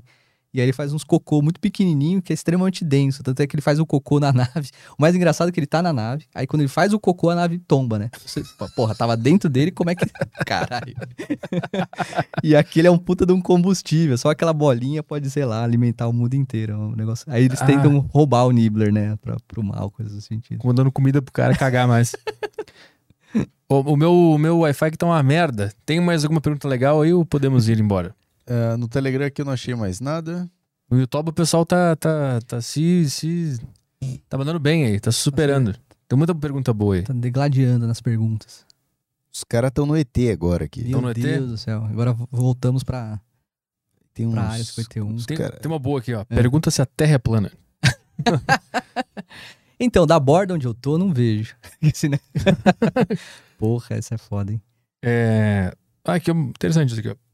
Pede pro Igor falar sobre os perigos de se fazer bebidas alcoólicas sozinho em casa, caso a fermentação dê errado. É, não é que dá errado, é que às vezes você não fermenta até onde ele deve fermentar, né? Ou seja, até chegar o álcool etílico etanol. Então, muitas vezes o cara não espera tempo suficiente pra chegar até do- dos açúcares, né? Porque você pode fazer bebida de qualquer coisa, de- desde que tenha açúcar, você fermenta aquele troço lá. Não tem a comunidade no México que eles pegam um monte de milho, aí a família inteira vai lá e começa a cuspir no milho lá. É mesmo? É, Eu e aí as, as bactérias da boca que vão fermentar o milho e faz umas cachaça louca lá. Caralho. A, acho que Maria Louca, né? Maria Louca? Aquela que eles tomam no presídio. Então eles também fazem com o resto de comida e fermento e tudo mais, que vai fermentando e, e gera uma, uma bebida também muito forte, que é muito Nossa. concentrada em, em etanol, né? Então, se você não tem um tempo suficientemente grande para fazer a oxidação do- dos açúcares, você pode parar no metanol. E aí o metanol ele é tóxico. Gera cegueira, gera morte. Então a ingestão do metanol pode ser extremamente tóxica, né? e aí eu brinco na sala de aula, falo assim, pô, os caras me chamaram lá para os vizinhos lá, no fundo de quintal, for fazer a bebida. Falou, nossa, compadre, tá forte essa daqui, né? Foi apagaram a luz. e depois o outro só escuta o terceiro tombando. Pô, pô. Cara, inte- interessante também, que é mais uma das pegadinhas dessa gincana, né, da vida. É, você pode beber um, mas não pode beber o outro, né? Tu- é, pra, pra tu chegar no ponto que tu vai tomar um negócio e vai ficar doidão, tu passa pela morte. É, E se tu parar ali, tu morre. Você se, morre tu, se tu seguir, de- tu sente uma coisa super boa. tá vendo? É a questão da ansiedade. Você tem que aguardar, esperar pra conseguir aproveitar da, do- da coisa boa, né? Do álcool que É, te deixa se- doidão. Se for antes. E o legal é que o antídoto pro metanol é o etanol. Então, se você beber metanol, né, por algum motivo você ingeriu metanol, você pode tomar cachaça em cima. Então, você mete cachaça em cima e a, A não ser que sim, E é seja o tu que tenha antídoto. produzido, né? Que aí tu vai só tomar metanol. Tem que Por comprar de favor, outro. né? Vai, vai no vai, bar vai, e vai no com- bar. Aí você pede a garrafa lá de 51 e manda pra que dentro. o cara fez direitinho. Ah, deixa eu ver aqui. É... É... Blá, blá, blá. O cara perguntando aqui no Telegram onde compra cianeto de potássio. Caraca, Eles caça cara aí. tão, eles não entenderam muito bem a proposta. Não, eles entenderam perfeitamente É. Fala, é pra esse que eu tenho que perguntar. Falei, Porra, não sei, cara. Cianeto de potássio. é. Tem um cara que mandou um superchat aí. Ele tá Olha dizendo que só. foi ignorado. Eita. Ah, ele tava se convidando pra vir na deriva. Claro que eu vou ignorar. Por aí é sacanagem, né, Fernando? Por- Poxa vida. Eu, eu só me convidei umas 30 vezes só. Ele pagou mais de 500 reais em superchats pra poder estar aqui hoje. É, então, não foi fácil, cara. Não foi fácil. Fora aquele nude que eu mandei lá, né? Que foi o Que decisivo. foi o né? decisivo, claro. É, Acho que é isso. O pessoal tá mandou muita pergunta engraçada aqui, muita coisa boa. Tá bom, tá bom. Tá bom, pessoal. O último aqui, fala Ui. sobre o chá de lírio. O que que é chá de lírio? Chá de lírio? É pra morrer também? É. É pra ficar doidão. Fica doidão, né? Dizem que fica O doidão. cara não volta, né? É, dizem o que cara não que não volta. volta. Não volta. Eu nunca encontrei alguém que tomou, né? Porque também não sabe falar se tomou ou não. Se... é. pra fechar mesmo, né? Preciso, preciso ir ao banheiro. Vai lá, vai lá que a gente encerra aqui. Ah, é? Então Vai tá lá. bom. Eu- Mas onde é? Porque senão eu vou tropeçar. Nessa porta aqui. É nessa porta. Bom, mas esses vão encerrar, vai, cus- vai custar, escutar todo o barulho do. É. É, uma, é uma tradição aqui. Ah, é? Não tem problema. Ah, legal. Eu escutar o, o, o convidado Dando uma. soltando aquele mix. O mix. É. Ou peidando, né, às vezes. Não, vamos fechar aí. qualquer- Tá, já- Então passa aí com o, o, o emblema dele de novo pro pessoal resgatar lá no Ah, beleza. flowpodcast.com ou ponto .br? Ou ponto .com? Ponto com ponto BR. Ponto .com, ponto br. Vai lá e resgate o emblema do nosso querido convidado aqui. Como que é? Loló? É... Como é que é? Tutorial Tu- de Loló. tu- Tutorial de Loló. Até eu vou resgatar eles, cara. E é com acento? Ou é, É sem com nada? acento, é com acento. Tá, roda- vai rodar na tela aqui, ó. Show. Tá rodando na tela aí. Então quem é membro do lado do Flow, vai lá e resgata, porque a gente tá dando, a gente tá dando um baile nos emblemas aqui no Aderiva. Nós estamos dando um baile Tamo. na galera. Estamos dando um baile na galera. Então Porra. se você é membro do Flow, vai lá e resgata o... Tutorial de Loló. Tutorial, de Tutorial de Loló. Eu Loló. vou colocar na Ó. tela agora. Boa. Fantástico. Aqui. Bonitinho já. Ó, que coisa, hein? O que, que é esse, esse roxo aí? O que, que deve ser? É... Suco de uva. E o, e o outro ele é de verde ali? É, isso, É, suco- Cândida, suco- é suco Cândida e vinagre. Suco de- Ia ser engraçado se ele fizesse os dois, né? Pensou? Cândida e vinagre. Ele podia ter botado os O vinagre, é, às vezes, de- o vinagre, a cândida, dependendo, às vezes é meio esverdeadinha Ó, mesmo, cara. Tá vina- quase ali. O vinagre pode ser vinagre de vinho. E o de uva, né? Aí, ó, vinagre. pronto. Fechou. É. Cândida e vinagre. Esse podia ser o código, né? Cândida e vinagre. É. Podia É, é. A morte. Então tá, valeu, Igor. Obrigado. Valeu, cara. Até mais. Valeu. Show. Amanhã estamos aí, né? Amanhã estamos de volta. Thelma, fotógrafa pericial. Aham. E quarta-feira, lutador de jiu-jitsu. Esse eu não fiz nenhuma sacanagem no código do emblema dele. Fiz nenhuma não piadinha. te Pra não, espancar, pra né? não levar um pau. Amanhã tem código? Amanhã tem também. Quer revelar? Dizer. CSI São Paulo. Ah, tá. Boa. então, amanhã estamos de volta. Se você gostou desse podcast aqui, a sua ajuda é muito importante. Dá um like no vídeo aqui. E depois que a gente encerrar a live, também faz um comentário ali para dar uma ajudada na deriva, tá bem? Que precisamos da sua ajuda, pois somos o menor podcast do Estúdios Flow. Precisamos muito da sua ajuda, tá bem? Boa segunda-feira. Tchau, tchau.